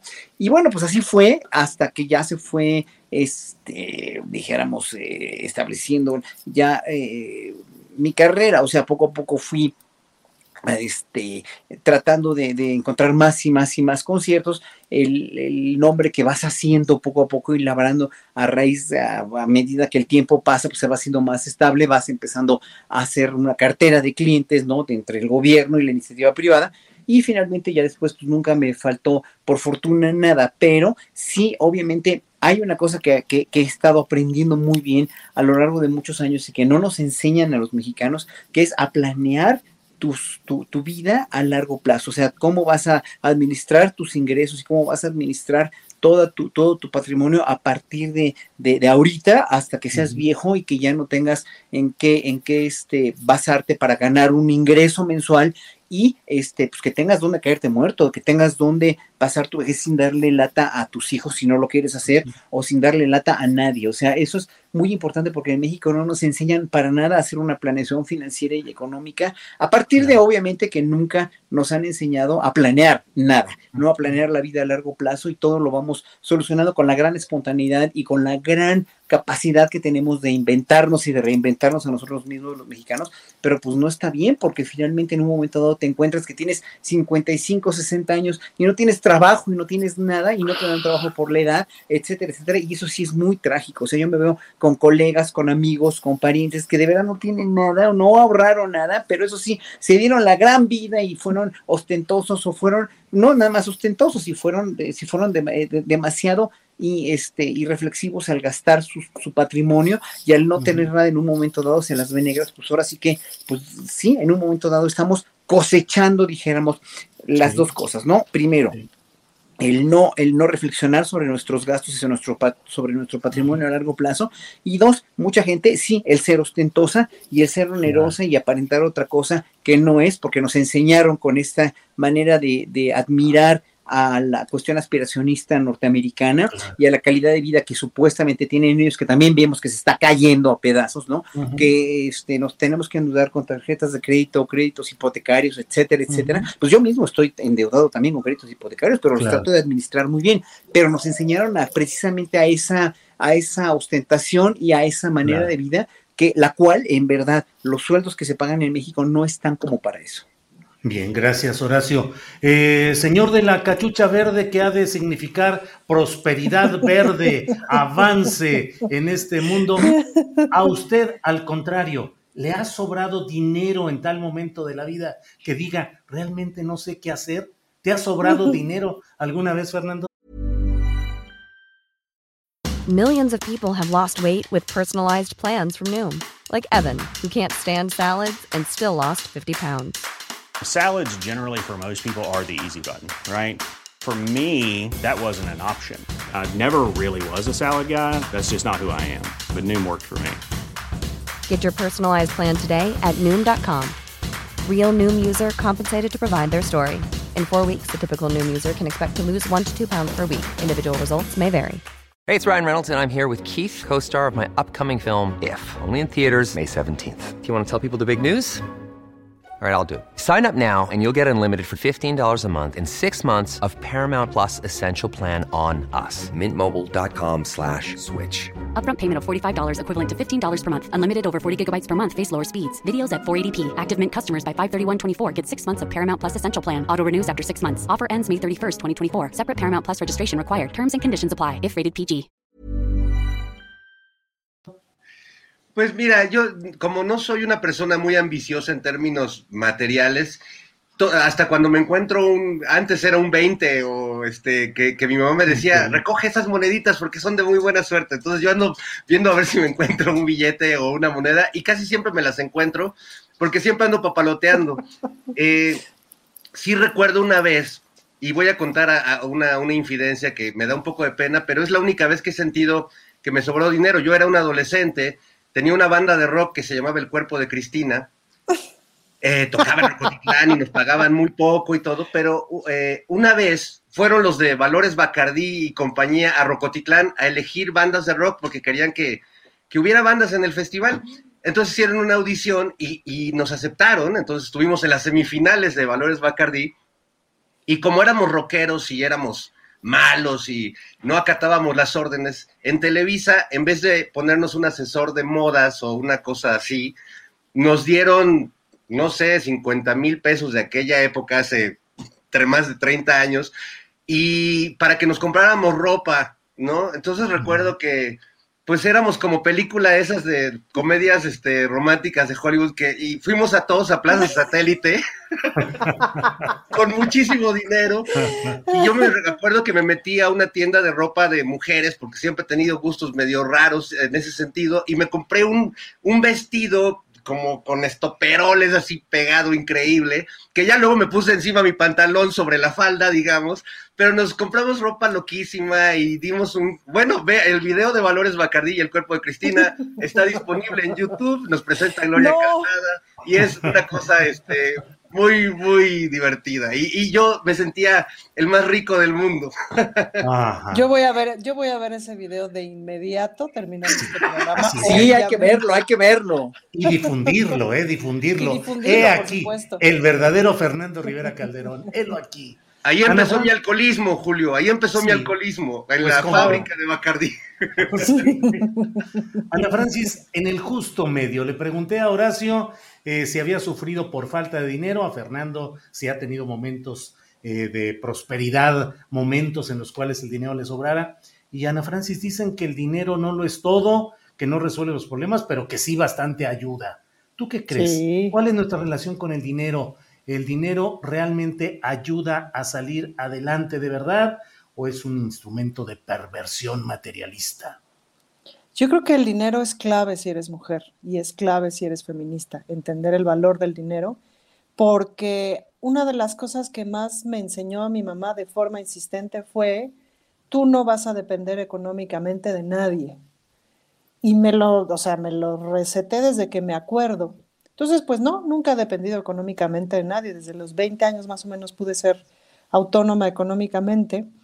Y trabajé desde muy chiquitita con, con mi mamá en su restaurante y tal. Me cereaba yo a los 5 o 6 años. Ahí llevaba el platito de sopa, no sé qué. Y entonces me ganaba mis propinas y mi mamá me pagaba 5 pesos por deshebrar el pollo para, ¿no? para el restaurante y así. Esas cosas como que la cultura del trabajo estuvo siempre en mi educación. Entonces, pues siempre trabajé, siempre me gané mi lana, siempre aprendí a ahorrar. Mi mamá me enseñó, yo la acompañaba muchísimo al banco, pues estaba yo pegadita a ella, pues, ¿no? Em, entonces la acompañaba yo al banco y me enseñaba, mi hijita, mira, así se llena una ficha de depósito cuando había estas fichas de papel o en lo que nos atendían me explicaba, las tarjetas de crédito sirven para esto, pero tienes que pagarlas justo un día antes de la fecha de, ¿no? de vencimiento para que no pagues intereses. Los intereses de las tarjetas de crédito son horribles, las tarjetas son muy buenas y las sabes usar. Mi hijita, esto. Lo, entonces, la verdad es que tuve una, una educación financiera muy buena por parte de mi madre y un ejemplo financiero de parte de mi padre desastroso. Mi papá siempre ganó muchísimo más que mi mamá, pero fue un desastre con sus finanzas. Y entonces pasó momentos que se tuvo que esconder de sus empleados porque no les pagaba y lo iban a golpear, lo iban a medio matar, ¿me explico? Y mi mamá siempre fue impecable con todo el mundo, con sus tarjetas de crédito, con el SAT, con la luz, nunca le quedó debiendo un peso a nadie. Entonces, como que tuve ahí los dos ejemplos muy claros. Em, claro, ahí en términos de la, en términos un poco como del aprendizaje, pues mi mamá, mi mamá no gastaba en sí misma, pues, ¿no? Viajó muy poco, nunca viajó sola. Em, cuando se murió hace 20 años, pues me heredó una lanita, todas sus hijas nos heredó un dinerito que no fue, no fue, no fue tanto, pero bueno, a mí me ayudó para, para dar un enganche y empezar a comprar un departamento, pues, ¿no? Em, pero me acuerdo que cuando supe de la herencia, me enojé muchísimo porque, porque se enfermó de cáncer y cuando recién se enfermó de cáncer, supo que tenía cáncer y tal, yo le dije, mamá, vámonos, a, vámonos de viaje, tú siempre has querido conocer Hawái, ándale, yo te acompaño, obvio, yo bien lista, ¿no? Este, yo te acompaño, tú me invitas. Eh, pero básicamente la intención era llevarla, pues, ¿no? Em, y no quiso, dijo, no, mijita, es que no tengo dinero, no sé qué. Eh, en fin, quién sabe qué cuento chino me inventó. Y sí tenía dinero, pero ya no le era muy importante como heredarnos algo, le era muy importante, en fin. Entonces yo ahí aprendí, pues, ¿no? Como ni tanto que queme al santo, ni tanto que no lo alumbre. Entonces sí, empezando con esta carrera artística, luego, luego me di cuenta así de, si yo no tengo previsto cómo voy a vivir eh, tres meses por lo menos, me voy a morir de la angustia en esta carrera, pues, ¿no? Entonces, siempre tuve un sistema en donde si tres meses no cobraba nada, pues no me moría de hambre, sino lo tenía previsto de alguna o de otra manera. Y eso la verdad es que me ha permitido llevar una vida artística re que te tranquila, pues, ¿no? Em, solventando todas esas cosas que hay que solventar y que no son que no son nada amables en México, de pronto que los pagos te pueden salir hasta un año después y ese tipo de cosas que cuando eres artista pues está de la fregada, pero así es, ¿no? O así ha sido. Eh, entonces pude como solventar, solventar todas esas cosas.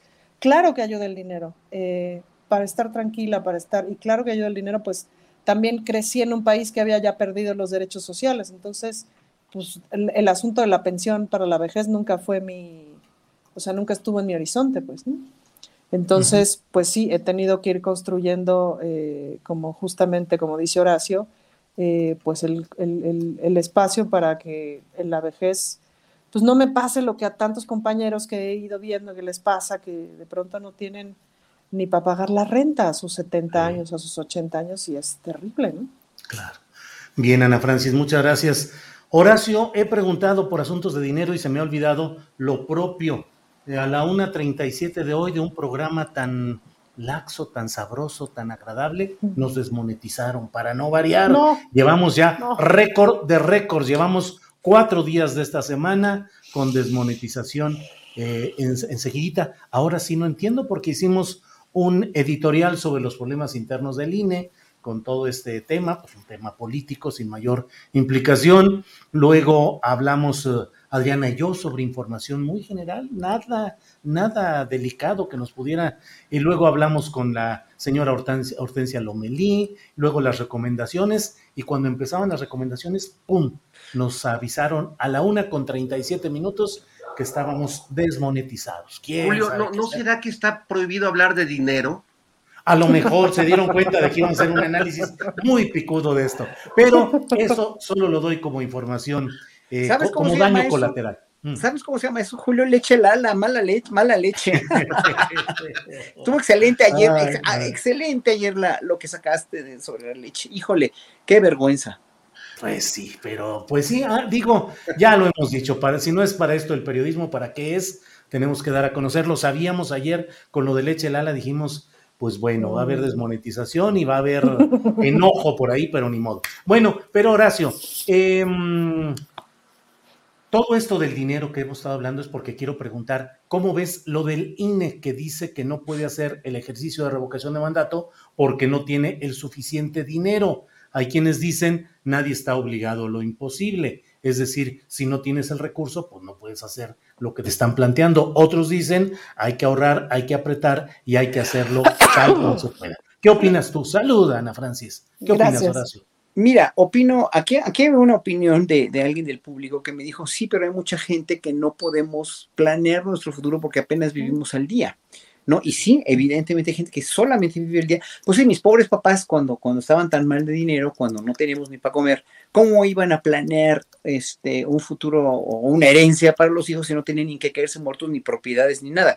Y en ese sentido, yo entiendo a la gente, a la gente que, que, que, que gana los salarios, los mínimos salarios, pero aún así yo creo que hay una manera, hay una manera de, de poder distribuir tu gasto y tu, tu, tu, patrimonio, aunque sea muy poquito, ¿no? Tratando de sacar más o de ahorrar más en cosas, en lo, posible, no digo de todo, obviamente no estoy hablando de la gente que gana muy poco dinero, así sí es, es muy cruel y por eso qué bueno que han subido los salarios mínimos y qué bueno que todo el mundo va a ganar mejor, ¿no? Pese a la inflación, que en un momento dado sí, la inflación es culpa tampoco del gobierno, pero es una cuestión mundial y todo el mundo nos tenemos que apretar cada día más y más y más el cinturón y eso no lo podemos ni lo, ni lo negamos nada. Por eso también hay esfuerzos para que la gente rica pague más impuestos, etcétera. Bueno, lo del INE es una cuestión de que, o sea, es, es como, es como pedirle a, como pedirle al rey de España o a, los reyes de, Noruega o digo, a los reyes de Dinamarca, perdón, o a, a, quien sea, a cualquier rey o a cualquier gente muy acaudalada, ¿no? Que, este, que reparta mejor su riqueza. O sea, tienen tanto, tienen una infraestructura tan lograda económicamente hablando, que decirles que, que gasten su dinero en otra cosa o que prioricen, es como decirle a, a, a, a cualquiera de los grandes magnates, ¿no? Que este, pues que, que, repartan mejor su riqueza. O sea, el INE tiene todo para ser una, un, o sea, tiene, es un instituto muy caro, las elecciones cuestan muy caras y yo creo que lo que podrían hacer si demuestran más voluntad de la que han demostrado, que repartan mejor sus, sus, este, sus ingresos y que economicen lo más que puedan. Yo creo que no han economizado, tan no han economizado que no, no economizan en sus salarios ni en sus, ni en todo su, la, cuestión eh, infraestructural, dijéramos, del INE. Yo, yo sí les, les pediría que pues reconsideren eso, porque si antes eran paladines de la cuestión de las consultas populares y los plebiscitos y, y, se ponían muy democráticos, hoy nada más porque parece ser que no les conviene, ¿no? Que, que, que haya una revocación de mandato como la va, como la tiene que haber, ¿no? Eh, ya por ley, este, digan que no porque no tienen dinero, pues se pueden, hay maneras, eh, una, una, señora encuentra maneras, eh, este, una señora que tiene invitados a comer y que no hizo comida, en, le echa más agua a los frijoles y ya, yo creo que el INE le tendría que echar un poco más de agua a sus frijoles para poder hacer esta consulta y para no ponerse en el, en el capricho de que, ay, no, no tenemos, tenemos que tener mucho más porque si no, no nos alcanza. Pues, ¿cómo no va a alcanzar si es un instituto tan caro? Si no fuera así, no serían las elecciones de las más caras que hay en el mundo, ¿cierto o no? Evidentemente, Entonces, ahí no hay voluntad política. Y cuando no hay voluntad de hacer algo, pues no lo vas a hacer nunca.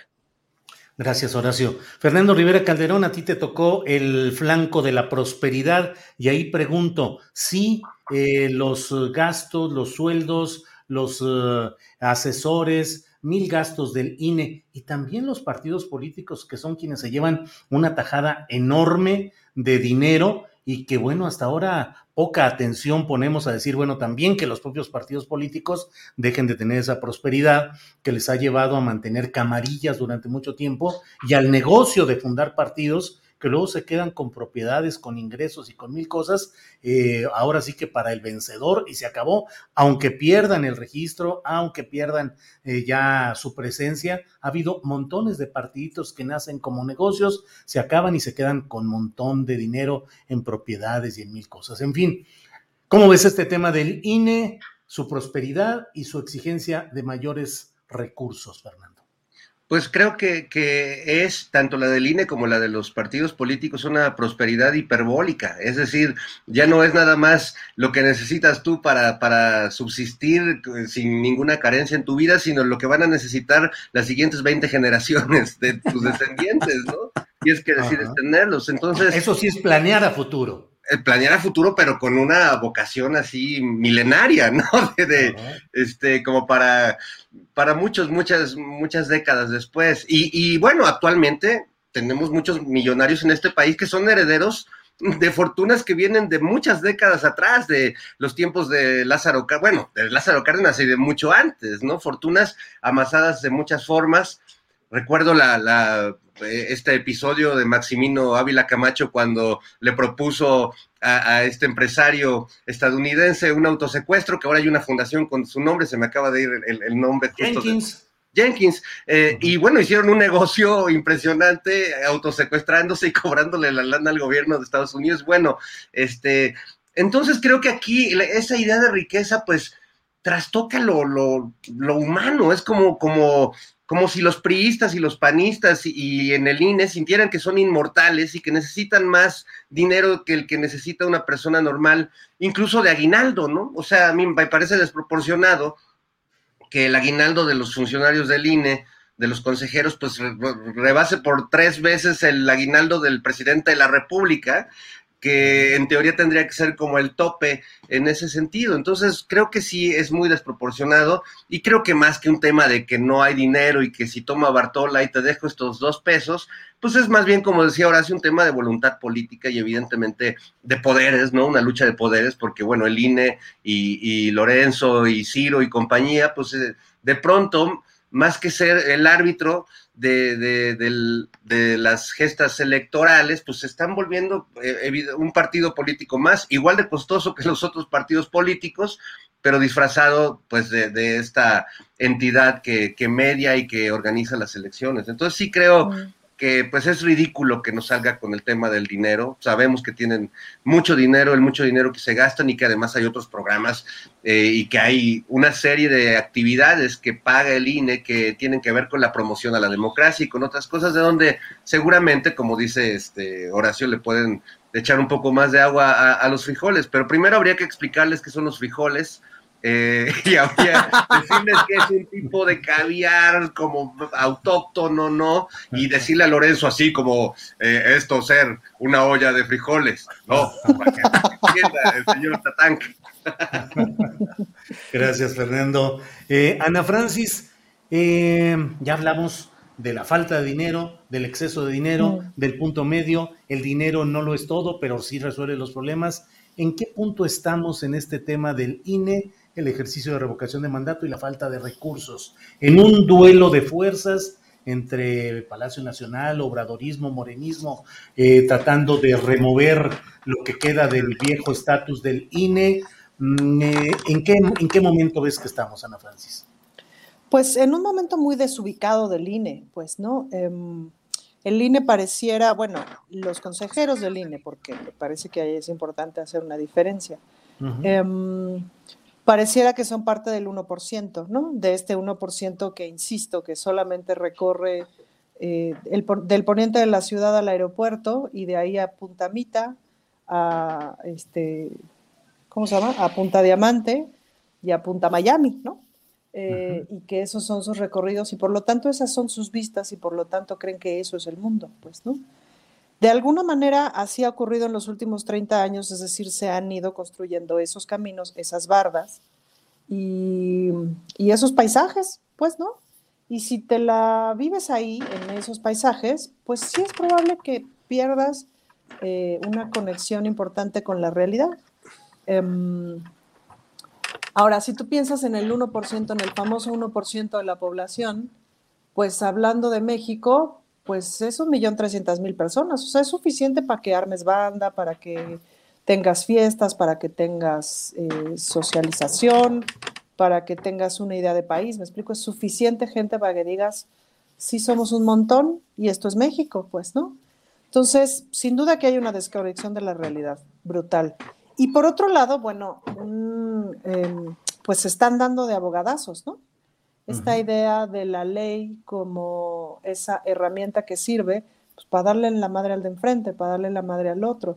Es decir, han estado no solamente eh, los consejeros del INE, sino toda una estrategia de la derecha de por medio de amparos, no sé qué, esto, este, impugnaciones, whatever, eh, pues deteniendo e intentando detener el proyecto de la cuarta transformación evidentemente para detenerlo lo más posible y en el 2024 regresar a donde estábamos. Lo que pasa es que pues la fuerza de ese proyecto es brutal. Es, eh, ¿A qué me refiero con la fuerza? No estoy hablando de si el proyecto está a lo máximo o no, sino que está profundamente respaldado y popularmente bien respaldado. Entonces, pues es una fuerza tremenda. Entonces, pues así entre, entre, entre amparos y tú las traes, pues nos podemos echar 20 años, pues, ¿no? ¿Cuánto duró el, el, juicio este del campo de golf de Tepoztlán? ¿Se acuerdan? Eh, pues ¿cómo que duró 20 años?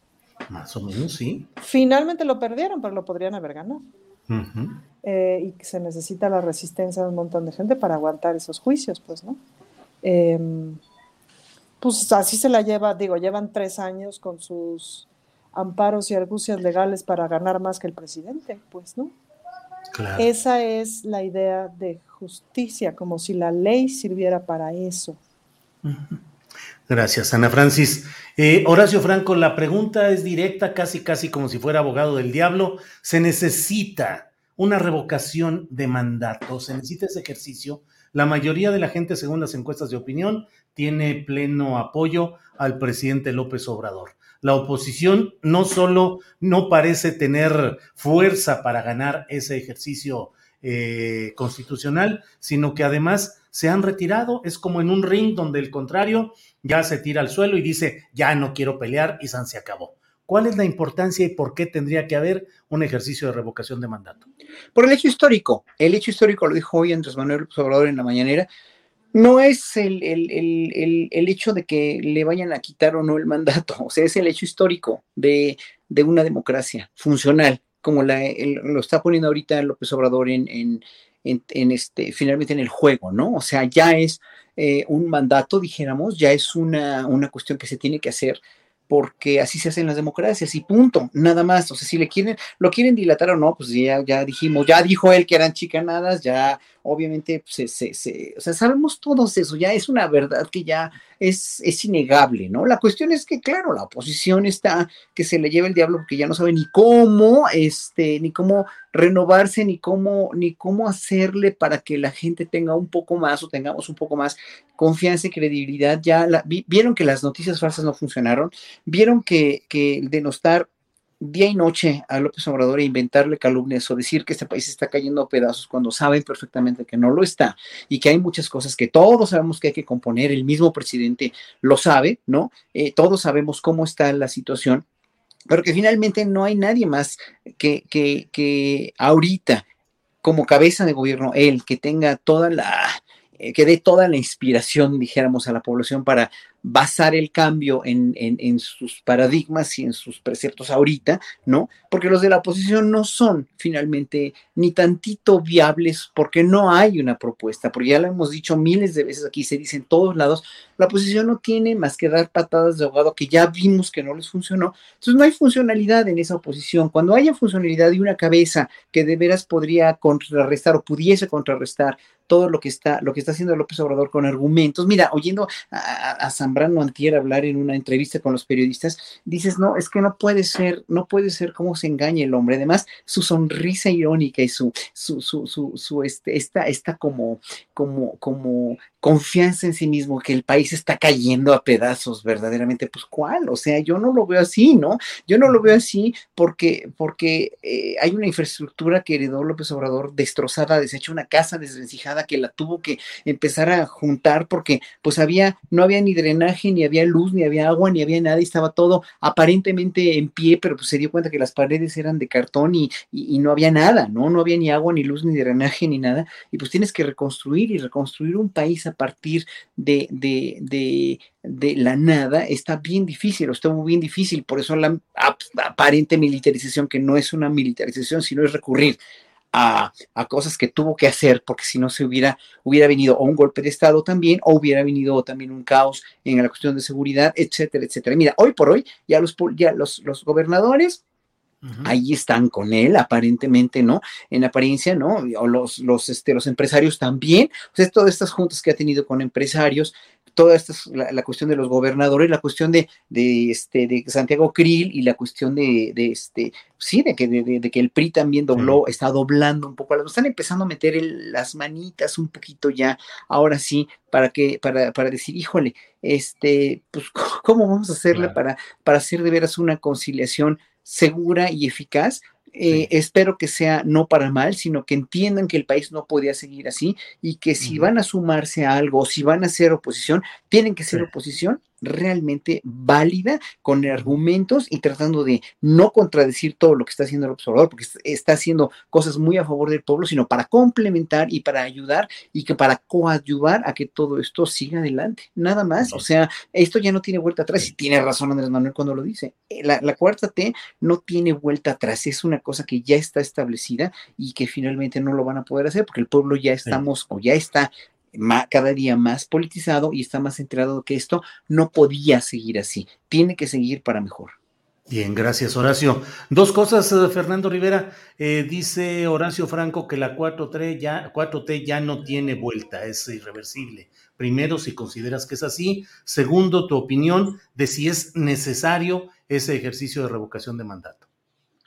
Bueno, ojalá fuera irreversible. Yo creo que, que me, me, gustaría tener ese optimismo. Yo creo que hay que pelearla, hay que, hay que pelear, y, bueno, lo sabe Ana que lo, lo, batalla día a día en, el Congreso, pero creo que también eh, cada uno desde la trinchera que decidió tomar en este proceso de transformación, que no es el del presidente en exclusiva ni el de Morena, sino el proceso de transformación de este país y de quitárselo a las manos a esta bola de sátrapas, pues creo que sabemos que la, que la, batalla no está ganada de ninguna manera y que seguimos peleando día a día y que hay una resistencia increíble y que pues hay, hay mucho dinero invertido en que la 4T vaya para atrás, ¿no? Entonces sí creo ahí que mis deseos están en que continúe y creo que hay elementos para que pueda seguir, creo que hay candidatos, etcétera, pero sí eh, garantizada no está y los, los riesgos y las amenazas están, están cada vez más más presentes, que eso, por otro lado,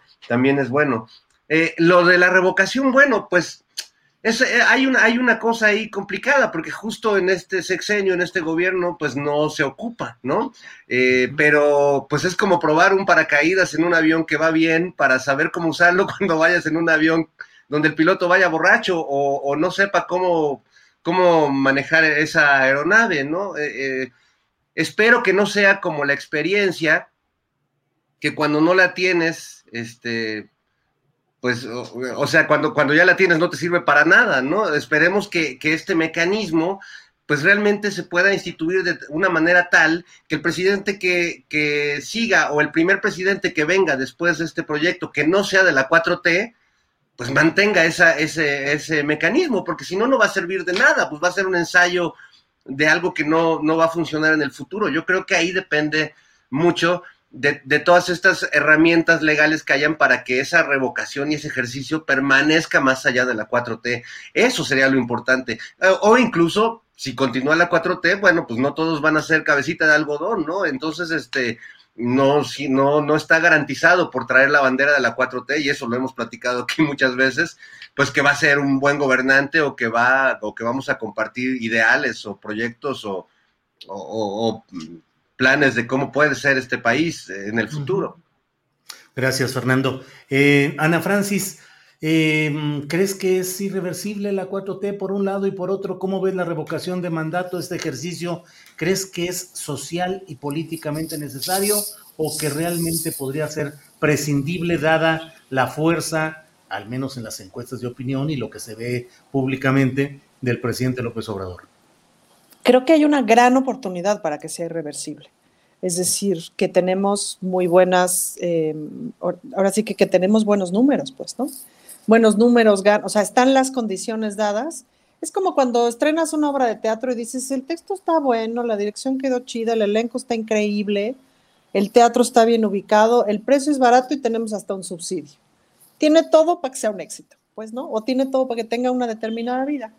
Em, creo que en ese sentido tenemos muchas oportunidades de que la cuarta transformación siga em, y que haya, o sea, y que continúe como este cambio cultural. En ese sentido, comparto sin duda el optimismo de Horacio, pero no es un optimismo, o sea, el 6 de junio, el 6 de junio se me, se me corrigió el optimismo, pues, ¿no? O sea, hay que, hay que, de todos modos, aunque tengas todo eso en una obra de teatro, desde el día uno te tienes que poner a promover y mandar tus WhatsApps y anunciarte, ir a entrevistas, etcétera, y corregir la obra y seguirla viendo y tal. O sea, hay que chingarle, con perdón de mi francés.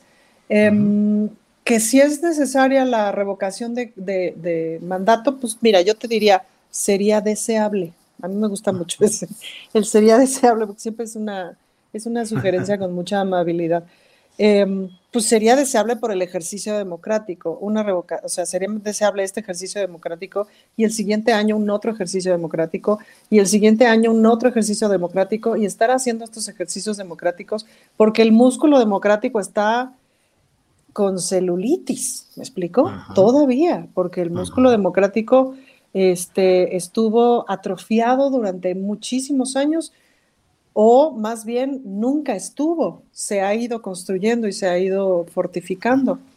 Entonces, claro, ahorita es un gran momento en donde casi en cualquier lugar, por lo menos en la Ciudad de México, pues platicas, dialogas, etcétera, y la banda está enterada de un montón de cosas, pues, ¿no? En la calle la gente está enterada de un montón de cosas porque algo escuchó de la mañanera, algo escuchó de no sé dónde, algo está discutiendo con las demás personas, etcétera.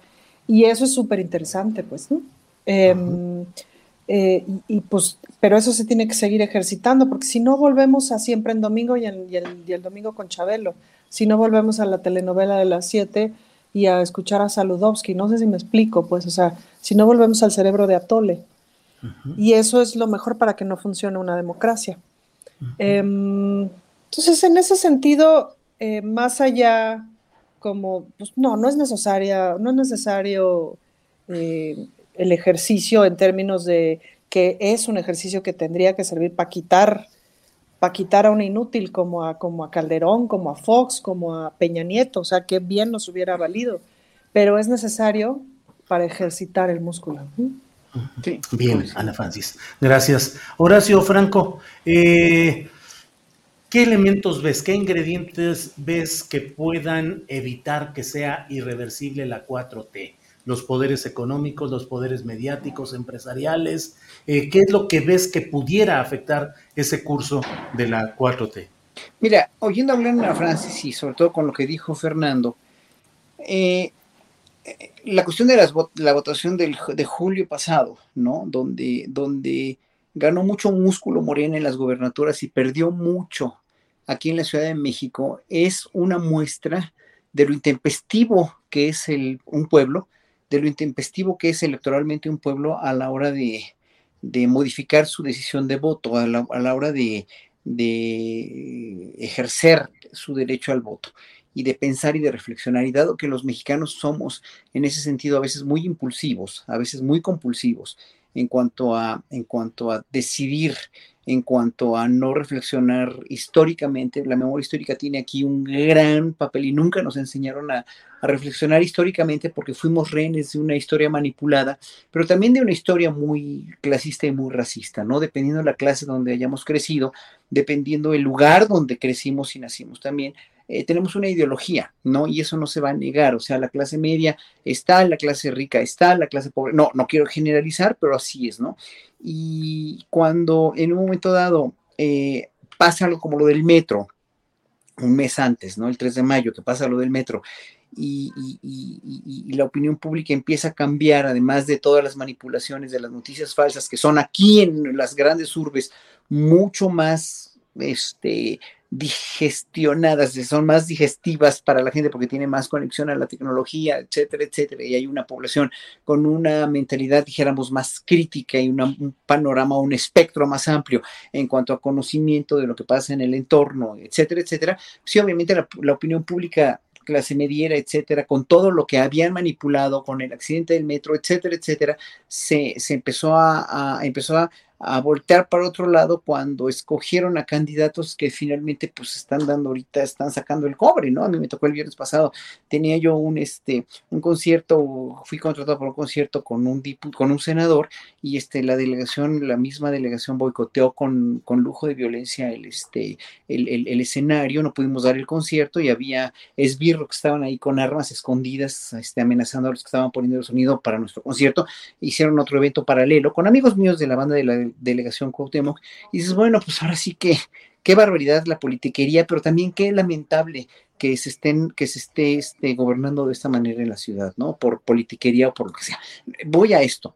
Eh, pues eh, yo creo que la cuestión intempestiva del, de los ciudadanos, de, de, de, la votación, etcétera, sí, sí puede decidir en un momento dado, pero la 4T no tiene marcha atrás porque ya se empezó un cambio para bien. O sea, siempre hemos estado en una transformación. O sea, el sexenio de Fox fue una transformación, el sexenio de Calderón también, el sexenio de Peña Nieto también, una transformación para peor. ¿no? Para, veníamos de muy mal, veníamos de, de, de, veras de un estado terrible de desigualdad y de corrupción con después del salinato, y pues llega, llega, llegan los demás y pues lo reafirman, lo refrendan, una gran transformación para hacerlo peor.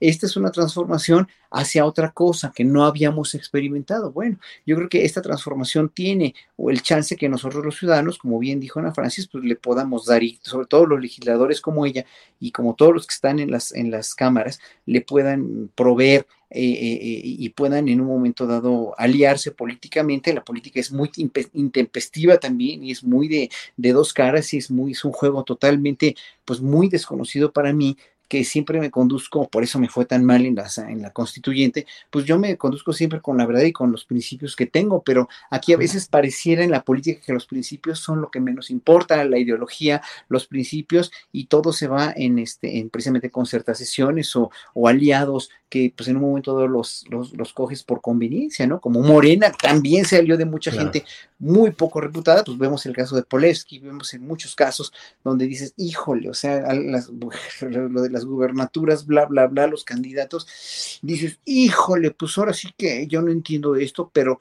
tenemos que coadyuvar todos a que este país vaya mejor. Gracias, Horacio. Eh, Fernando Rivera Calderón, eh, ya que tú eres aquí este, una especie de oráculo, te quiero preguntar, oráculo en el más allá, compañeros masallistas, em, ¿cómo ves a los tres principales involucrados en el destape corcholatero, que serían eh, Marcelo Ebrard, Claudia Sheinbaum y Ricardo Monreal, que no fue destapado, pero él insiste en meterse en esa zona de las corcholatas? ¿Cómo ves a estos tres personajes, Fernando Rivera? Este, bueno, pues es, una Santísima Trinidad eh, un poco desbalanceada, ¿no? es una tercia de dos. Es una tercia de dos, sí, sí, sí. Eh, me ha tocado ir, de chaperón acompañando algunas duplas muy exitosas en la vida. Sé lo que siente Monreal, este, con lo que debe sentir el, el, gobernador de Jalisco ahora que no estuvo en la reunión de la CONAGO, ¿verdad? anda de vacaciones, ¿eh? dijo que 15 días de vacaciones, al cabo que Jalisco está inmejorable, tranquilo y sin violencia, entonces, pues, como quiera. Adelante, yo tenía otros datos, según yo andaba de vacaciones desde hace ya mucho tiempo. Tres años. Sí, como tres años más o menos. Pero bueno, creo que sí son tres candidatos. Eh, eh, eh, si, si, nos vamos a la Santísima Trinidad, ya que estamos en temporada navideña y de cuestiones muy devotas, y al fin que ya nos desmonetizaron, eh, pues eh, podríamos decir que el padre es Marcelo, ¿no? Es la, figura patriarcal ahí, el, que ha sido siempre muy, muy, muy leal con la, con la figura del, presidente, que hasta se, inmoló en sus deseos de adelantarse en la presidencia y, se dio el paso. Entonces, bueno, él, él tiene, digamos que, buena experiencia, ha sido un, creo que un gran canciller, siento que la gente lo tiene muy ubicado como el negociador del tema de las vacunas, eh, más allá de que lo haya sido, pero es reconocido públicamente ese trabajo que hizo. Eh, sí lo veo este, con algunos problemas de, respiración, este, menos graves que los de Dante Delgado, pero sin duda dignos de atenderse eh, en, este fin de año. Y luego veo a, la hija, ¿no? Que en este caso es el padre, la hija, que es Claudia, que pues va muy bien, pero no es hija de ese padre Marcelo, sino de otro padre. Eh, digamos que tiene otros, otros padres divinos, pero sí, sí tiene esta, genera esta idea de alguien mucho más joven, con ideas renovadas, que si bien comparte puntos con Marcelo a muchos, pues quizás Claudia nos da eh, una, una, certeza mm, en términos de ideología, de posturas políticas sobre ciertos temas más clara que, que Marcelo. Eh, Marcelo, digamos que lleva tanto tiempo que su propia historia a veces le pone el pie, porque pues ha pasado pues, por muchos gobiernos desde los tiempos de Salinas de Gortari. Entonces, bueno, eso está a su favor por la experiencia que tiene, por la capacidad de entendimiento político que tiene, pero también es un poco un pie que, Claudia pues no, no lo tiene tanto, creo que tiene una trayectoria en ese sentido más clara. Y el Espíritu Santo, sin duda, Monreal, ¿no? O sea, es un espíritu ahí. Porque es etéreo, ¿verdad? Es, etéreo. Este, ahora lo vi haciendo unas, unas cosas en TikTok, este, tratando de llamar la atención de, de, la chamacada, este le dije a mi amigo Jairo Calixto Albarrande, ya te anda copiando Monreal, ¿no? Que son, somos como chaborrucos haciendo este, cosas, bailes, bailecitos para llamar la atención de los, de los ah. centennials. Este, yo la verdad, pues no, no, no sé si, si esté dado, ya, ya bastantes ridículos he hecho en mi vida, como el que les contaba hace rato, ¿verdad? Pero, pero bueno, sí lo, lo veo así. Creo que hay, es, un, es un trío de dos, como bien dices, y creo que Monreal pues, es un espíritu que, que, bueno, pues de algún modo va a ser un espíritu chocarrón y que seguramente estará ahí y que eh, se vuelve un elemento de peligro, porque bueno, pues es la tentación también. Ya ves que Dante está desatado y después de que reclutó a Messi, perdón, a Muñoz Ledo, ese, ah. crack, al que todo le truena, pues ya solo le falta, yo creo que ve con ojitos a Monreal. Esperemos que Monreal ahí, pues sí tenga la, pues, no sé, eh, la, capacidad de resistirse a ese canto de las sirenas y, bueno, pues aguantar vara en, términos de, las elecciones internas en el partido. Gracias, Fernando. Eh, Ana Francis Moore, siguiendo con este candidatómetro, te propongo dos temas que no son tan usuales, pero creo que ahí están. Uno, Adán Augusto López Hernández, el secretario de Gobernación, que hoy dijo el presidente de la República que tiene 10, que ha hecho muy bien la tarea. Y por otra parte, y digo, yo creo que Adán Augusto está ahí también entre las corcholatas que dice el presidente que esta no la destapa, pero yo creo que ahí está. Y por otra parte, Gerardo Fernández Noroña, que es eh, otro aspirante no de Morena, pero de un segmento de la izquierda electoral, que es el PT. ¿Cómo ves las opciones de estas dos fichas o corcholatas, Ana Francis? Fíjate que Adán Augusto, sin duda que es un personaje que estamos conociendo, ¿no? No, no estoy con mi ¿sí? ¿sí? No, sí, sí, sí, sí, ya, ya. Decía yo, Adán Augusto es un personaje que estamos conociendo y en ese sentido sí, lo estamos conociendo sin duda como un secretario de gobernación muy eficiente. Lo que me parece es que forma un poquito parte de una política, de una forma de hacer política, pues que ya está envejeciendo, pues, y que no necesariamente me gustaría que continuara que ha sido muy necesaria y que forma parte de la misma forma de hacer política que tiene el presidente. Es decir, hay una parte de la forma de hacer política del presidente desde mi perspectiva que ya tendría que ser su último periodo, pues, o sea, que ya tendría que empezar a transitar hacia otra cosa, mucho más moderna. Sin duda que, siento que tanto Marcelo Obrar como Claudia Sheinbaum representan mucha mayor modernidad en ese sentido, em, mucha mayor visión, es decir, la semana pasada hablábamos del asunto del, pensamiento progresista. Para, para, los señores de la generación eh, de Andrés Manuel y tal, ese pensamiento progresista probablemente ya no va a llegar. Y todo bien, pues, ¿no? Es decir, probablemente Tabasco sea el último estado en el que se apruebe matrimonio igualitario. Esa sería mi quiniela, pues, ¿no? Y todo bien, o sea, no todo bien, pues, digamos, pero me explico, es lo que es. Em, en ese sentido, me parece que lo siguiente tiene que empezar por el pensamiento progresista. Por supuesto, un pensamiento progresista con honestidad y con, los, con, con sí, sin duda, estas prácticas políticas que está instaurando el presidente, de alguna manera, pues, ¿no? Que tienen que ver con, con la honestidad, básicamente con la honestidad y con la austeridad, que son súper necesarias. El, la tentación de la ostentación es brutal, pues, ¿no? Cuando te empiezas a dedicar a esto, sin duda que la, la la tentación de la ostentación es, está ahí todo el tiempo, pues, ¿no?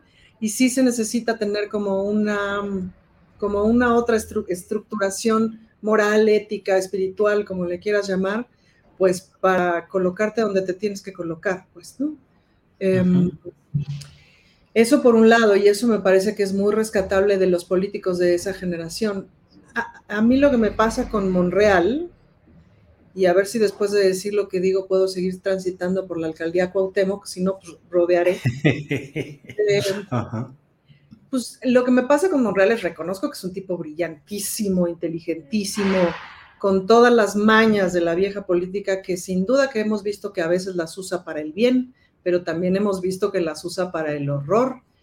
Lo que siento con toda honestidad es que no tiene el ángel que se necesita, no tiene el carisma que también se necesita para que la gente le crea y lo quiera y lo admire. El 93% de las personas votan no por las ideas de alguien, sino porque ese alguien les late de alguna o de otra manera. Es decir, las personas decidimos en mayor parte por nuestra intuición. Y hay una cosa que tiene Monreal como, como de la mano que me hace la cuna, pues, ¿no? Es un, Ana Francis, nos vamos a hacer... Sí, perdón, nos vamos acercando ya al final del segmento para despedir y decirles gracias a quienes nos ven en Canal 22. Nos queda como un minutito. De Fernández Noroña, ¿cuál es tu opinión? ¿Perdón? Eh, eh, que estamos ya en la parte final, nos queda como un minutito antes de despedir para el canal 22 y te preguntaba sobre Fernández Noroña, ¿qué opinas?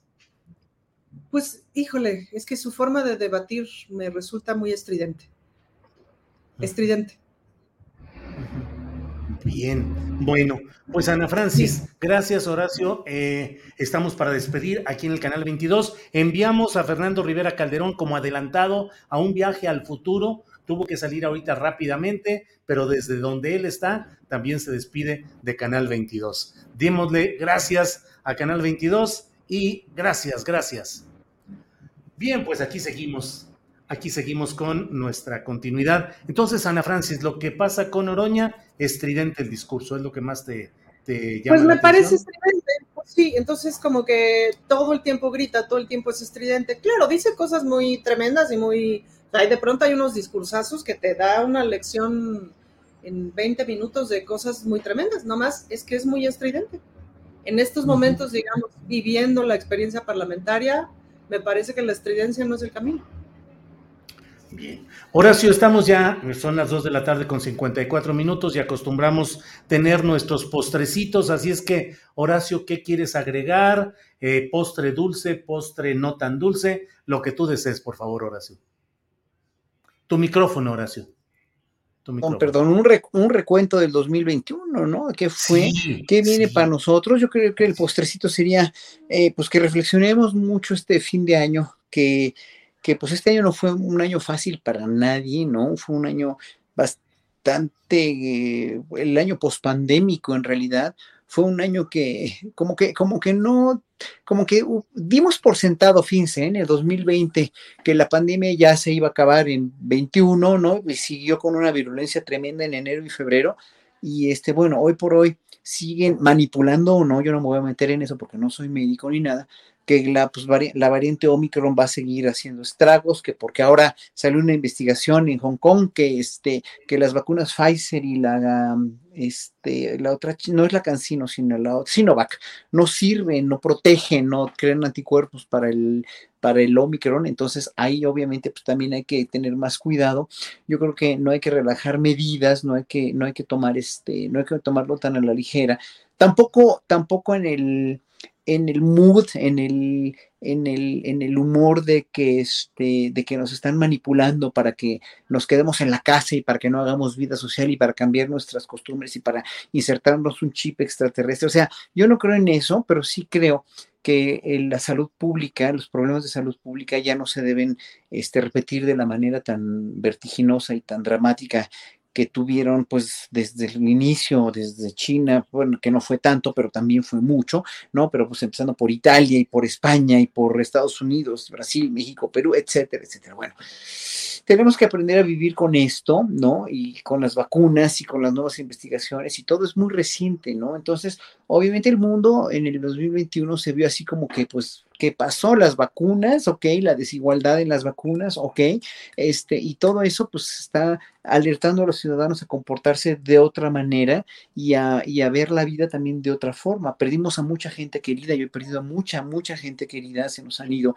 de COVID y este, y bueno, finalmente esto es así como que, pues aprender a vivir con esto y pues nunca más volver a confiarse de nada, ¿no? Y, y no, te digo, no, no sentirnos condicionados a que los extraterrestres o la, los poderes fácticos malditos nos van a controlar, no, pues los que tenemos que controlarnos somos nosotros, así como lo que nos que tenemos que controlar con la cuestión de ideologías y de votar por quien debamos votar y de revocaciones de mandato y de quién tiene el poder en realidad en una democracia, pues somos nosotros, o sea, nosotros tenemos que que, que, no relegar ni a, en mi caso, no a dioses, no a mesías, no a gobernantes, no a, este, a, a, poderes fácticos, ni a tampoco extraterrestres, ni a virus, etcétera, etcétera. ¿Cómo vamos a vivir? Yo creo que lo que tenemos que decretar para todos nosotros, nosotros mismos, es que nosotros vamos a vivir y vamos a ser a, a, a, ser exitosos o no cómo vayamos a vivir, con, eh, eh, desde cómo nos conduzcamos en la vida, con, el, con la congruencia con la que nos conduzcamos, con el amor a la vida, también con el amor a nuestro cuerpo, comiendo bien, este, etcétera, siendo genuinos, siendo honestos y siendo buenos ciudadanos. Yo nada más veo eso, ¿no? Eso es lo que, lo que para mí ha venido siempre cambiando como propósitos de año nuevo, seguir haciendo lo que estoy haciendo, pero mucha gente y muchos políticos también tendrían que ver esto, ¿no? O sea, ya las perspectivas, el sino de un país como México tiene que ser transformado no por la cuarta transformación, sino por todos. O sea, para mí mi cuarta transformación empezó desde que casi que desde que empecé a estudiar música hace casi 50 años, pero este, mi, mi, transformación es siempre, la transformación de un país debe ser para, para, para siempre. Mucha gente aquí me llama ingenuo, tonto, lamebotas o lo que sea en el chat no es ingenuidad. Yo sé que a López Obrador le fallan muchas cosas, o al gobierno le fallan muchas cosas, al país le siguen fallando muchísimas cosas, como está en las elecciones del sindicato petrolero, como puede devenir esa cosa del sindicato petrolero con tanta, con tanta maldad, con tanta alevosía, con tanta corrupción que sigue habiendo, ¿no? Pero, pero pues una cosa sí tengo que decir, es, somos nosotros mismos a partir de nuestras acciones sindicales, grupales, gremiales, individuales, este, escolares, etcétera, etcétera, familiares, con los que tenemos que, hacer la historia, no nada más es la política, no nada más es el presidente, no nada más es el sindicato, es todo. Bien, Horacio. Gracias. Ana Francis Moore, ya en esta parte final, son las 2 de la tarde con 59 minutos en la parte final de esta mesa. ¿Qué nos dices? Porque además es la última mesa de este año y eh, en el canal 22 van a continuar, van a poner eh, lo mejor de, las mesas anteriores durante estos dos viernes y nosotros regresaremos, eh, si ustedes están de acuerdo, el eh, viernes que es 7, 7 de enero, deberemos de, deberíamos estar de regreso. Así es que, Ana Francis, lo que desees decir, por favor. Pues en esta cofradía del masallismo, eh, me parece que sería importante terminar el año con, pues con alegría y con esperanza, la neta. Creo que eh, una de las conclusiones a las, que, em, a las que hemos llegado con el equipo de trabajo y así es que, pues buena parte del trabajo es justamente comunicarle a la gente la alegría y la esperanza, pues, ¿no? Entonces, una modesta proposición. Lo primero, vayan a ver a las taradas de mis socias reinas chulas, a Nora Huerta y a Cecilia Sotres, en un espectáculo que, tiene, que, que tienen que se llama Los Christmas Papers híjole, que es que son las mejores, entonces no se las pierdan. Van a ver además como personajes que han visto en Operación Mamut y así, entonces es re divertido. Y por otro lado, bueno, en los barrios de Coyoacán, si me siguen en mis redes sociales, estará presentándose a partir de mañana con dos funciones al día, eh, un espectáculo de cabaret político que se llama ¿Qué chifoscas hace un diputado y por qué tan caro? Con eh, pues un par de actrices cabareteras muy divertidas y ahí andaremos haciendo, echando barrio, echando barrio y, y, pues, con la gente y ojalá me acompañen y lo vayan a ver y participen y disfruten y le mienten la madre al, ¿no? a los personajes y así. Y esas cosas tan bonitas que es de, del cabaret en la calle. Gracias, Ana Francis Moore. Y del más allá regresa nuestro enviado especial, Fernando Rivera Calderón, que va a bordo de una nave espacial y eh, tenemos con él la parte final de este programa. Fernando, tus eh, postrecitos, el comentario final para cerrar esta mesa y cerrar el año de trabajo que hemos tenido. Nos veremos hasta enero. Fernando, ¿qué nos dices? Bueno, por un lado, eh, para continuar, no solo anunciar esto que está diciendo Ana, sino que esta tarde Ana Francis eh, se va a llevar la tarde en Canal 22 porque no solo estará en la mesa del más allá a las 7 de la noche, sino a las 9 con Álvaro Cueva, me acabo de enterar, entonces este, pues será una tarde para disfrutar de, su pensamiento y de su buen humor, así que este, yo, yo feliz de, de poder verte, verte en Canal 22. Y bueno, por otro lado, pues muy agradecido, muy, muy contento, muy entusiasmado de, ser parte de, esta mesa del más allá, de este equipo, Julio. Justamente ahora me dirijo a, tomarme un mezcalito con el buen Temoris Greco, que también es parte de este, de este equipo maravilloso, y un amigo mío desde la preparatoria, cuando recuerdo que hicimos un, un paro en la escuela, este, porque habían subido las colegiaturas y al buen Temoris me lo expulsaron y a mí me quitaron mi beca, pero tengo grandes recuerdos con él y, con, muchos de los colaboradores de este equipo que has hecho, Julio. Así que yo te agradezco mucho a ti, a Ana, Horacio, por los grandes momentos, por las risas. Les deseo que pasen unas fiestas increíbles. Sé que, sé que no eres muy este, eh, navideño, Julio, pero ya oí que te, te, pues, te convencieron, te persuadieron amablemente de poner el arbolito y las esferas. Entonces, bueno, pues compartamos e-, estos momentos con la familia. No regalen dinero, por favor. Eh, aprecien al ser al que le van a regalar algo y estudienlo, analícenlo, este, investiguenlo para regalarles las cosas que, no, necesitan mucho dinero. Recordemos esa frase de don, don Edmundo Gorman, el historiador, que decía que la Navidad es la venganza de los mercaderes contra Cristo por haberlos expulsado del templo. Así es. Muchas gracias, felicidades. Gracias a los tres. Muchas gracias y seguiremos en contacto. Hasta luego. Gracias. Feliz fin de año a todos. Igualmente. Hasta luego. Adiós.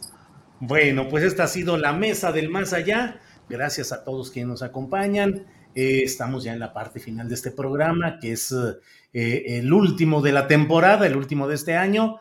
Eh, a partir del lunes próximo y durante dos semanas tendremos selección de las mejores entrevistas, las mejores mesas, segmentos muy interesantes. Haremos una presentación de ellas siempre y estaremos atentos por si hubiera alguna información relevante que tuviéramos que compartir. Adriana Buentello ya está de regreso aquí con nosotros. Adriana. estamos aquí listísimos, Jorge. Mira. estamos listos. ¿Sabes qué es esto? No, ¿qué es? Le compré unos chones extra, extra grande a nuestro programa, porque ya sabes que el amarillo es para el dinero, ¿verdad? Ajá, sí. Entonces, esto es para que YouTube Close no nos desmonetice el próximo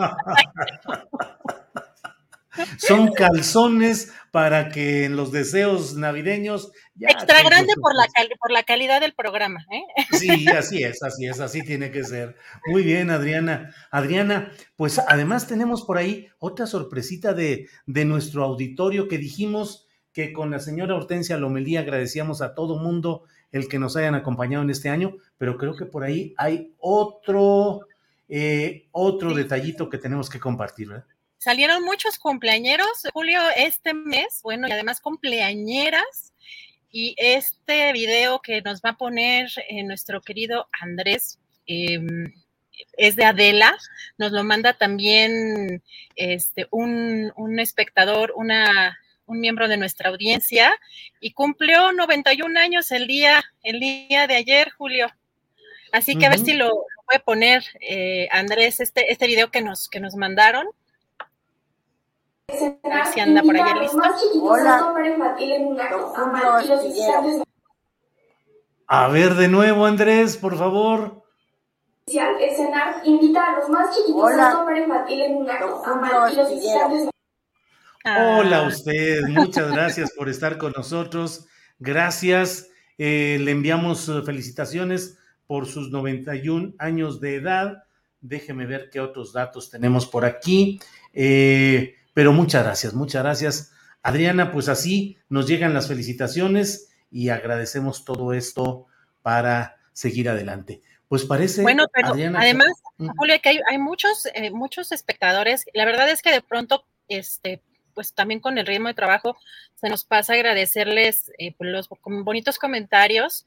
Muchos de ellos, eh, Alex Gutiérrez, Margarita Hassel, este, o Hassel Margarita, este, son siempre los que están ahí también constantes.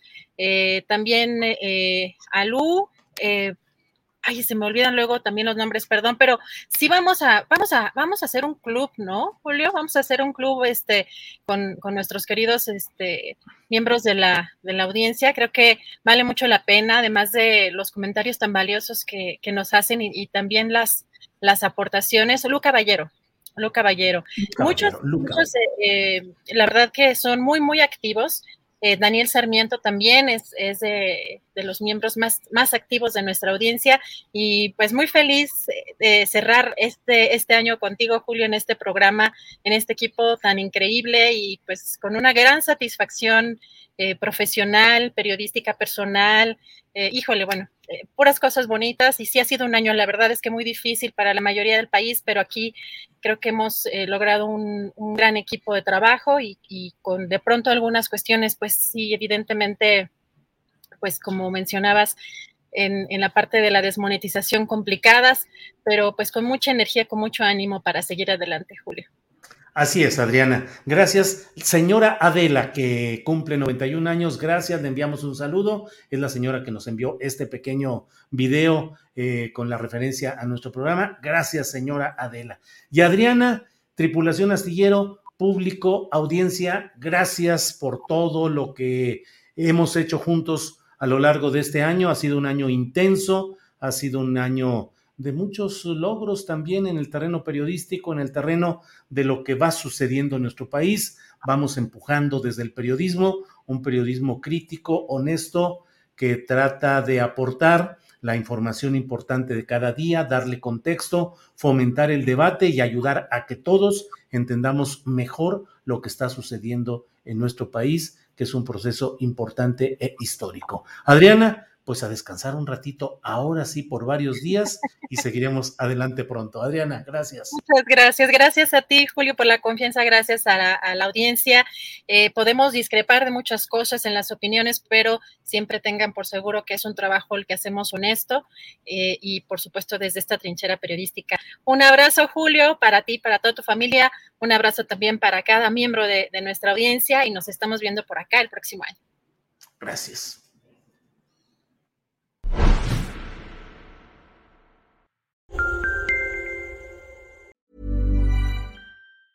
¿Te preocupas por tu familia? Entonces, ¿por qué darles solo huevos ordinarios cuando pueden disfrutar de lo mejor? Eggland's Best, los únicos huevos con ese delicioso sabor fresco de granja, además de la mejor nutrición, como 6 veces más vitamina D, 10 veces más vitamina E y 25% menos de grasa saturada que los huevos regulares, además de muchos otros nutrientes importantes. Así que, dales los mejores huevos. Eggland's Best, mejor sabor, mejor nutrición, mejores huevos.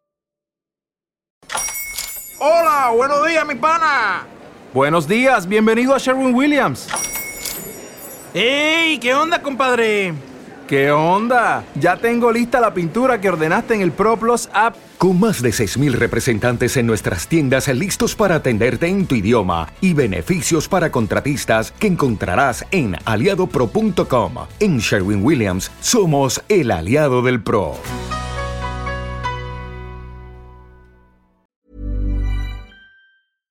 Para que te enteres del próximo noticiero, suscríbete y dale follow en Apple, Spotify, Amazon Music, Google o donde sea que escuches podcast.